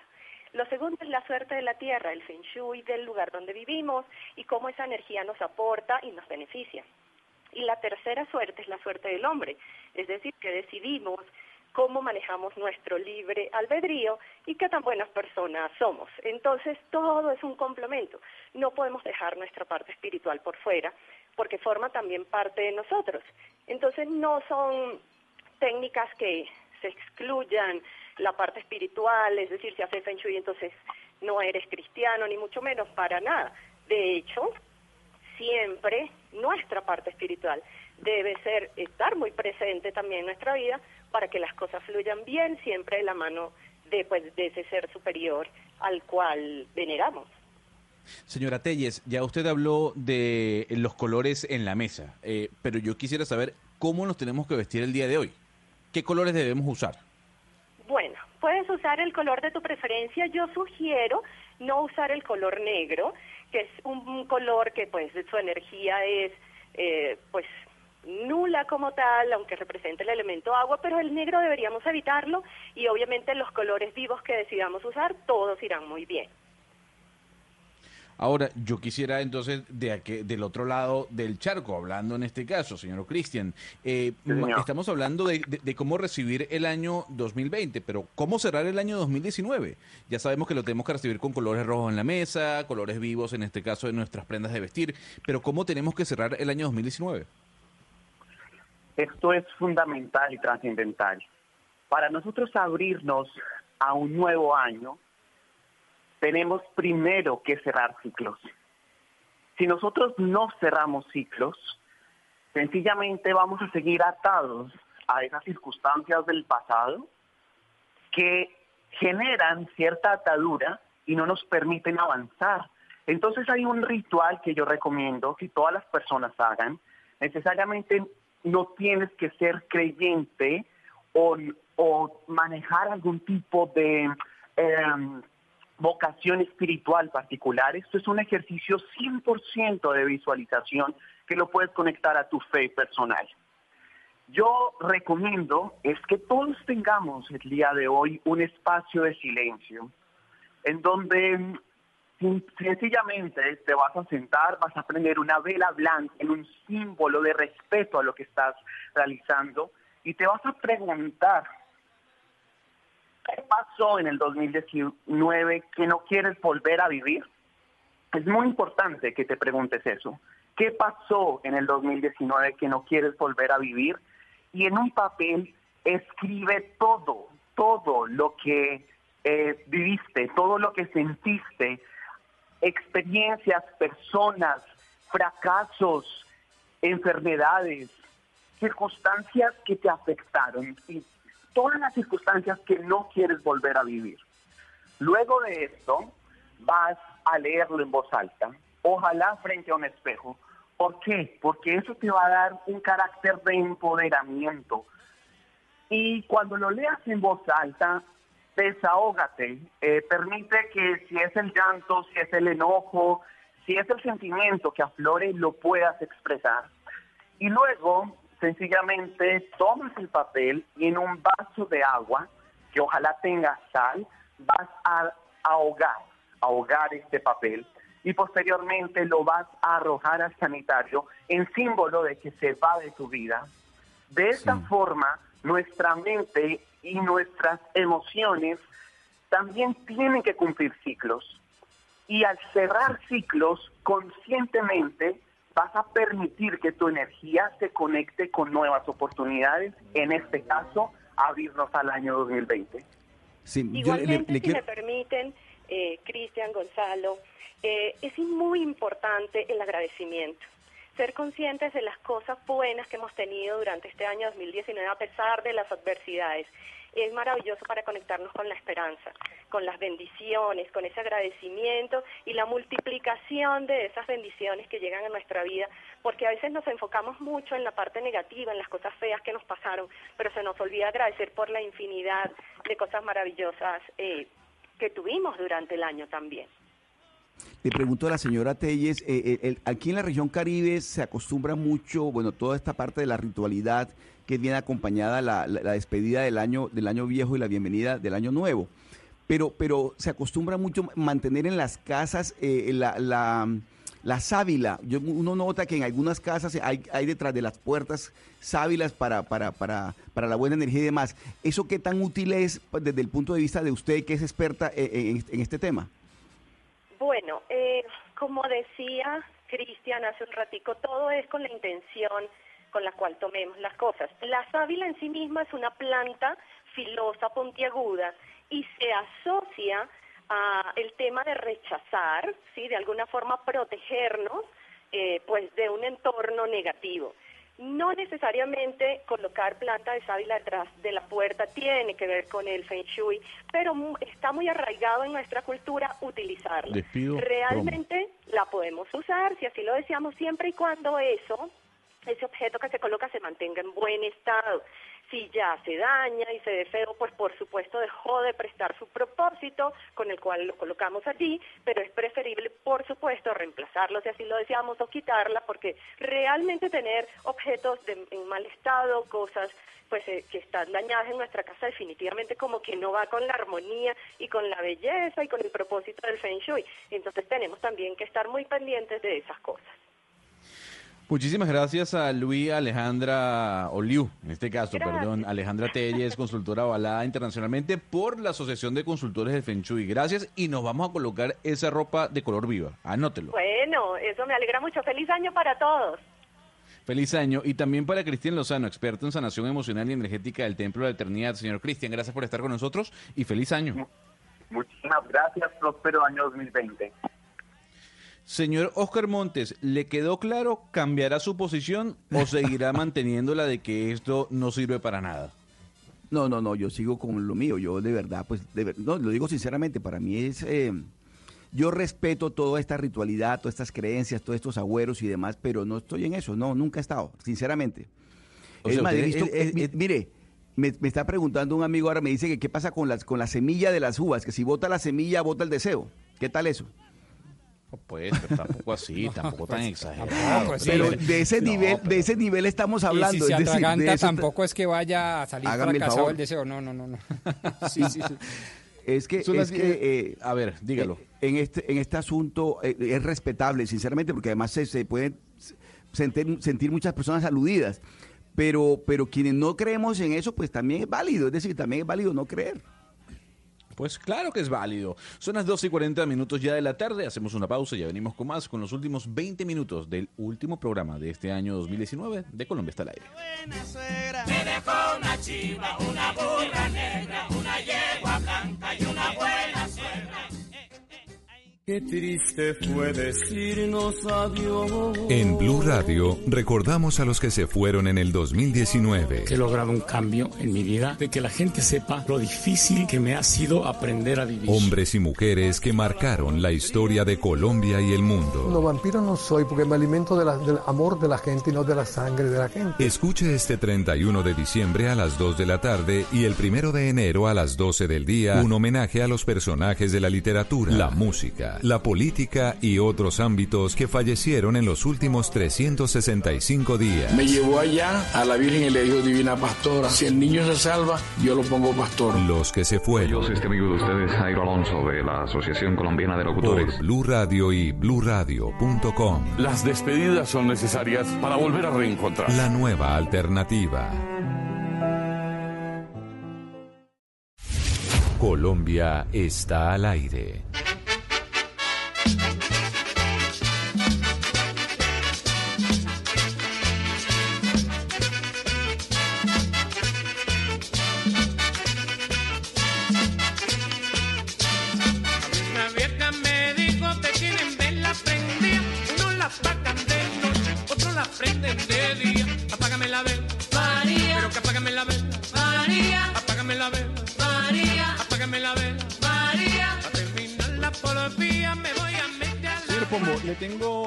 Notas. Usted me dice, me, dice con cuál quiere que arranque. La primera tiene que ver con aplicaciones. ¿Cuáles fueron las aplicaciones más descargadas ah, de este año? Y la segunda tiene que ver con el trabajo.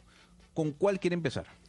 Pues como son complementarias, empecemos con la de las aplicaciones que llevan, si obviamente nos tragamos el cuento, como creo que lo debemos hacer, pues a mucho trabajo. Y esto es un mensajito para la Superintendencia de Industria y Comercio de Colombia. de fin de año, Firma ¿no? el doctor Detallito. Señor Oscar Montes, usted que es antitecnológico, le voy a hacer obviamente la pregunta. Eh, no hablemos solo del año, hablemos de la década. Para usted, ¿cuál fue la aplicación más descargada de la década? La aplicación más descargada de la década. No sé, Señor. ¿sabe? La verdad me corcha, me corcha hoy 31, tengo la cabeza en otra cosa, pero, pero ¿cuál es? Dígame usted. No, Facebook. Era, era muy fácil. Luego el Facebook Messenger, luego el WhatsApp, le sigue Instagram y luego Snapchat. Pero sabe ¿no? que, Cuatro- pero, pero, señor. digamos, en mi caso yo no, no utilizo Facebook, ¿sabe? De verdad, o sea, entonces me, me llama la atención, a mí particularmente. Pues usted no usa Facebook, no ve series, no tiene Netflix, no escucha Spotify. ¿Qué hace usted, Usted, en Barranquilla? usted, usted me envidia, usted me debe envidiar a mí que yo no me meto en ese mundo en que usted navega todos los días. No, pues yo me imagino porque usted vive en el año 1973. Y está bien, está bien, sin ningún problema, sin ningún problema. Ahora, ya que usted sabe cuál es la aplicación más descargada de la década, doctor Pombo, que no se lo olvide, que es Facebook, eh, le hago una pregunta. Usted siempre ha dicho aquí en este programa que usted se levanta bien temprano y con energía. Eh, pero en algún momento le han dicho que levantarse temprano es perjudicial para la salud o al contrario. No, no, no, no, toda la vida y como buen eh, colombiano, el que madruga, Dios le ayuda. ¿Sí? Dios le ayuda. Aunque le siempre viene en la respuesta del bagazo, ¿no? Dice, no por mucho madrugar amanece más temprano. Sí, pero yo me coco la primera. A ver, entonces, ¿usted le creería más a un presagio que dice el que madruga Dios lo ayuda o a la Universidad de Oxford? No, pues al presagio además porque lo puedo testimoniar. Yo creo que uno entre más horas hábiles al día tenga, puede eh, descansar más, puede compartir más con los amigos, puede producir más, puede estudiar más, puede ver más películas en Netflix, lo que usted quiera. Pero si se dedica la, la vida o gran parte de la vida durmiendo, yo creo que eso es una verdadera Déjeme- perdedera de tiempo. Gonzalo, déjeme, yo tengo, yo pongo en duda lo del doctor Pombo porque mire, un niñito, un niño que lo levanta usted a las 4 de la mañana para que vaya al colegio o a las 5 para que vaya al colegio a las seis y media, ese niño va a odiar el colegio toda la vida. De verdad, o sea, madrugar no siempre es lo mejor. Pues dependiendo de qué colegio llegue. Si llega a un sitio hartísimo en donde más o menos los profesores son un demonio, pues Despierte sí. usted un niño a las 5 de la mañana, por favor, qué tortura. Ah, bueno, Ah, no, pero no, bueno, no estoy pero- diciendo que pero sea bueno, fácil, pero una vez ya se da el primer paso, ya pues, pues tiene uno el día ganado. No es fácil. Bueno, yo le voy a traer un estudio para ir cerrando este año que hizo el profesor Paul Kelly, profesor además científico y biólogo, en este caso, de la Universidad de Oxford. Y dice lo siguiente.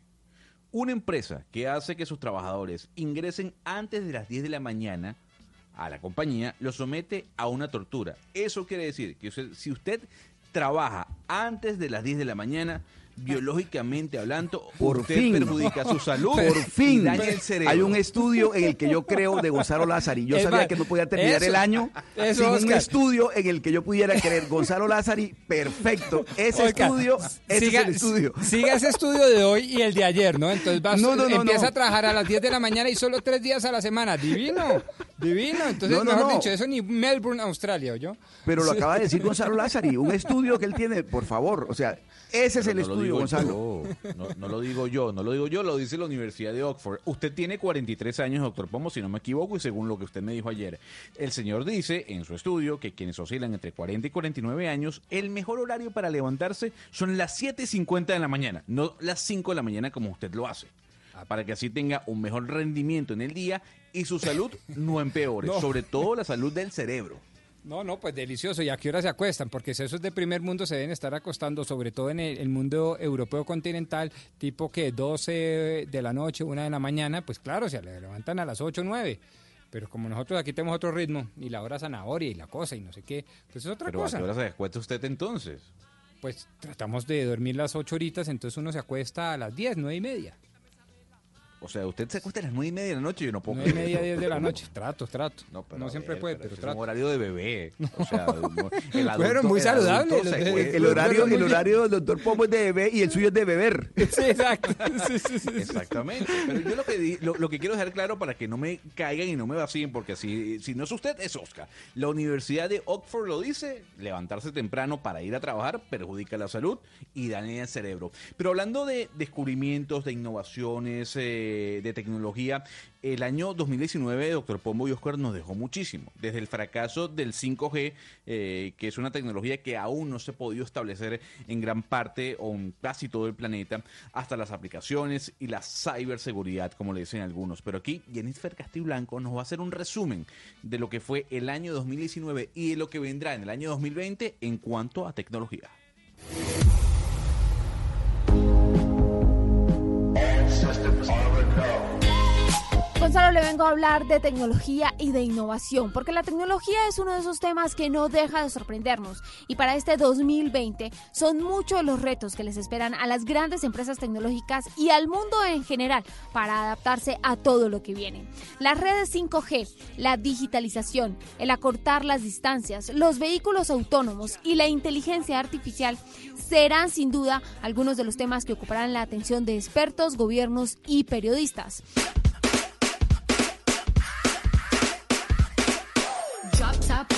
Empecemos entonces hablando de la red 5G, un tema en el que se trabajó fuertemente en el 2019 y que se espera su despliegue se dé finalmente en este 2020. Ya son varias las empresas que han venido trabajando en este tema para incluir esta tecnología en sus dispositivos, pero ¿qué implica tener el acceso a una red 5G o red inalámbrica de quinta generación? Bueno, pues pasaremos de una velocidad de descarga de 10 a 100 veces más respecto de la red 4G, que es la actual.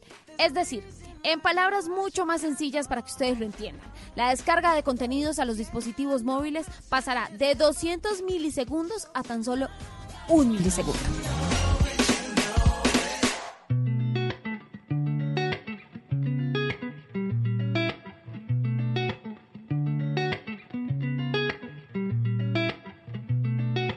Y otro de los temas relacionados con conectividad y velocidad y que será motivo de discusión es la llegada oficial de la red Wi-Fi 6. Aunque ya existía y se hablaba mucho de ella, hasta hace pocos meses se presentó su certificado oficial, por lo que hoy ya es una realidad. Para el 2020 se espera mejore la conexión de miles de personas que viven gran parte de su tiempo conectados a Internet. Esta nueva conexión inalámbrica entonces promete ser cuatro veces más rápida que el Wi-Fi actual. Pasaremos de una velocidad de descarga de 6, gigabytes por segundo, que es la del Wi-Fi 5, que es el que tenemos actualmente, a 9,6 gigabytes. Además, se habla que en los próximos años pasaremos de 10 a 50 dispositivos conectados mediante esta nueva red. Otro de los temas que dio mucho que hablar en el 2019 y que sin duda seguirá siendo el protagonista en este 2020 es el de la inteligencia artificial.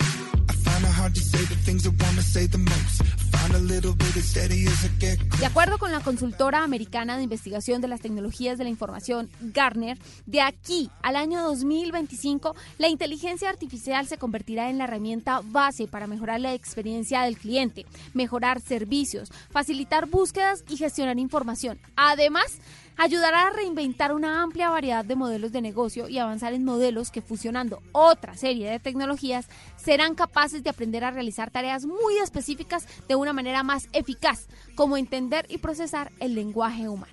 Es decir, en pocas palabras, y para que ustedes me entiendan, se avecina una generación de robots autónomos capaces de atender nuestras necesidades.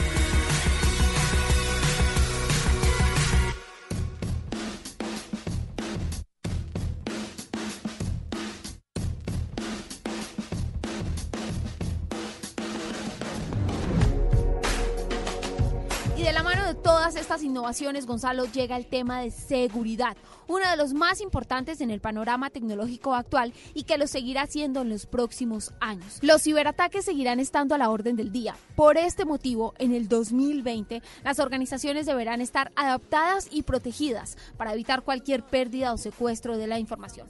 Y nosotros, los usuarios, deberemos prestar especial atención a toda la información que emitimos a través de los diferentes dispositivos, encontrar alguna medida para encriptar esos datos y evitar que caigan en manos equivocadas.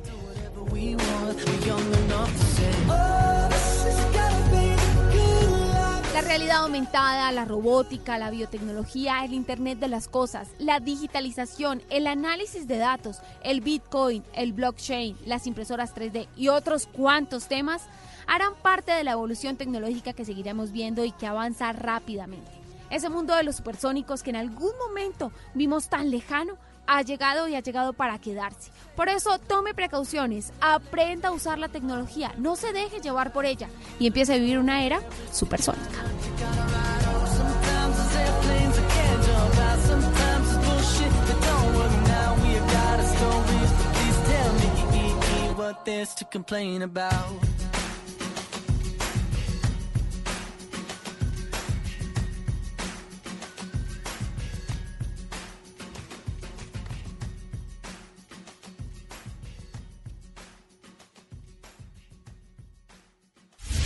Colombia está al aire.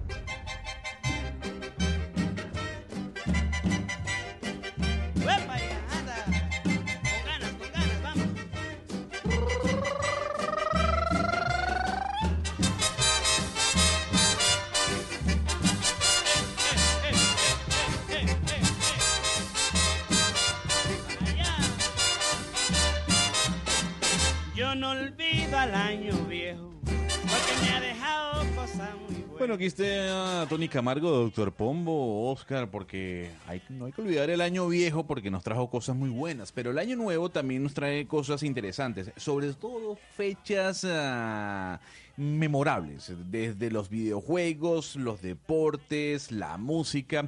Y aquí nuestro compañero David Ferro nos hace un recuento de cuáles serán esas fechas icónicas que tendremos que celebrar, porque sí, tendremos que celebrar el año que viene.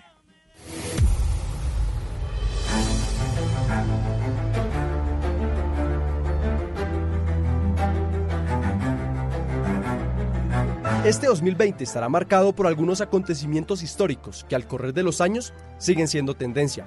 Aquí están algunos de ellos.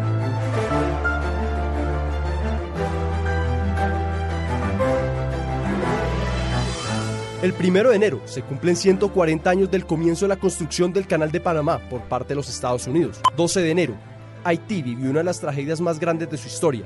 El terremoto que sacudió a este país del Caribe cumple 10 años.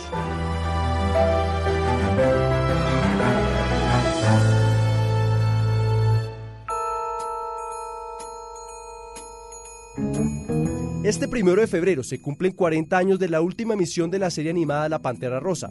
Su primer capítulo se emitió en 1964. El 4 de marzo será el día esperado por los gamers y amantes de la tecnología, porque se cumplen 20 años del lanzamiento de la PlayStation 2.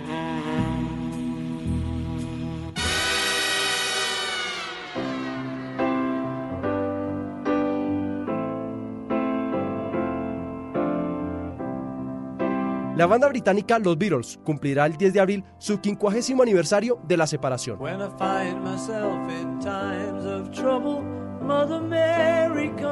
El 30 de abril se cumplen 45 años del fin de la guerra de Vietnam, con la derrota política más no militar de los Estados Unidos. El primer día de mayo se cumplirán 75 años del suicidio del dictador alemán Adolfo Hitler ante el inminente arribo de las tropas soviéticas hacia la capital alemana Berlín durante la Segunda Guerra Mundial.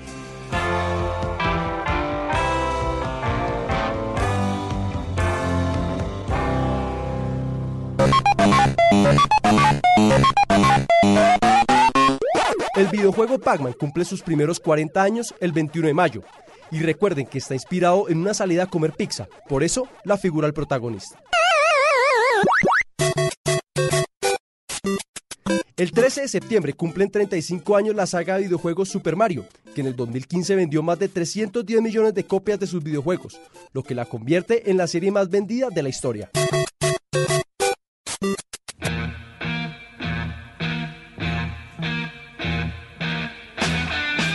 El 18 de septiembre se conmemoran 50 años del fallecimiento del cantante norteamericano Jimi Hendrix.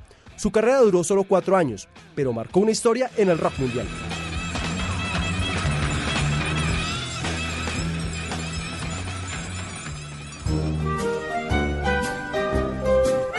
La primera cinta animada completamente con efectos digitales en la historia del cine cumple 25 años el próximo 22 de noviembre. Hablamos de Toy Story, la película de Disney producida por Pixar. Si yo soy tu amigo fiel.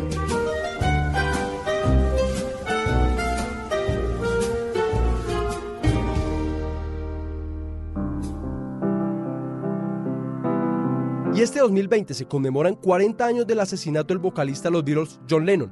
Un 8 de diciembre, Mark David apagó la voz de uno de los mejores cantantes del mundo. Imagine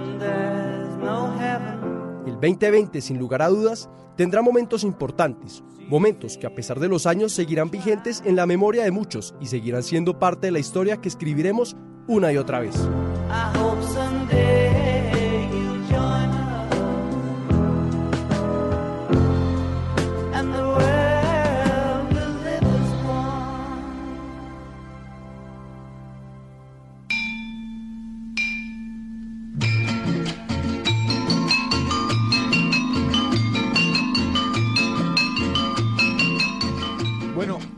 La copa, doctor Pomo, que tengo en mi mesa para desearle a usted feliz año al señor Oscar Montes, a Ana Cristina Rastrepo, Hugo Mario Palomar, Camila Zuluaga, la directora de programa, Valeria Santos, a todo el equipo de producción, Sebastián Nora, David Ferro, Jennifer Castiblanco, a los operadores que hacen posible este espacio.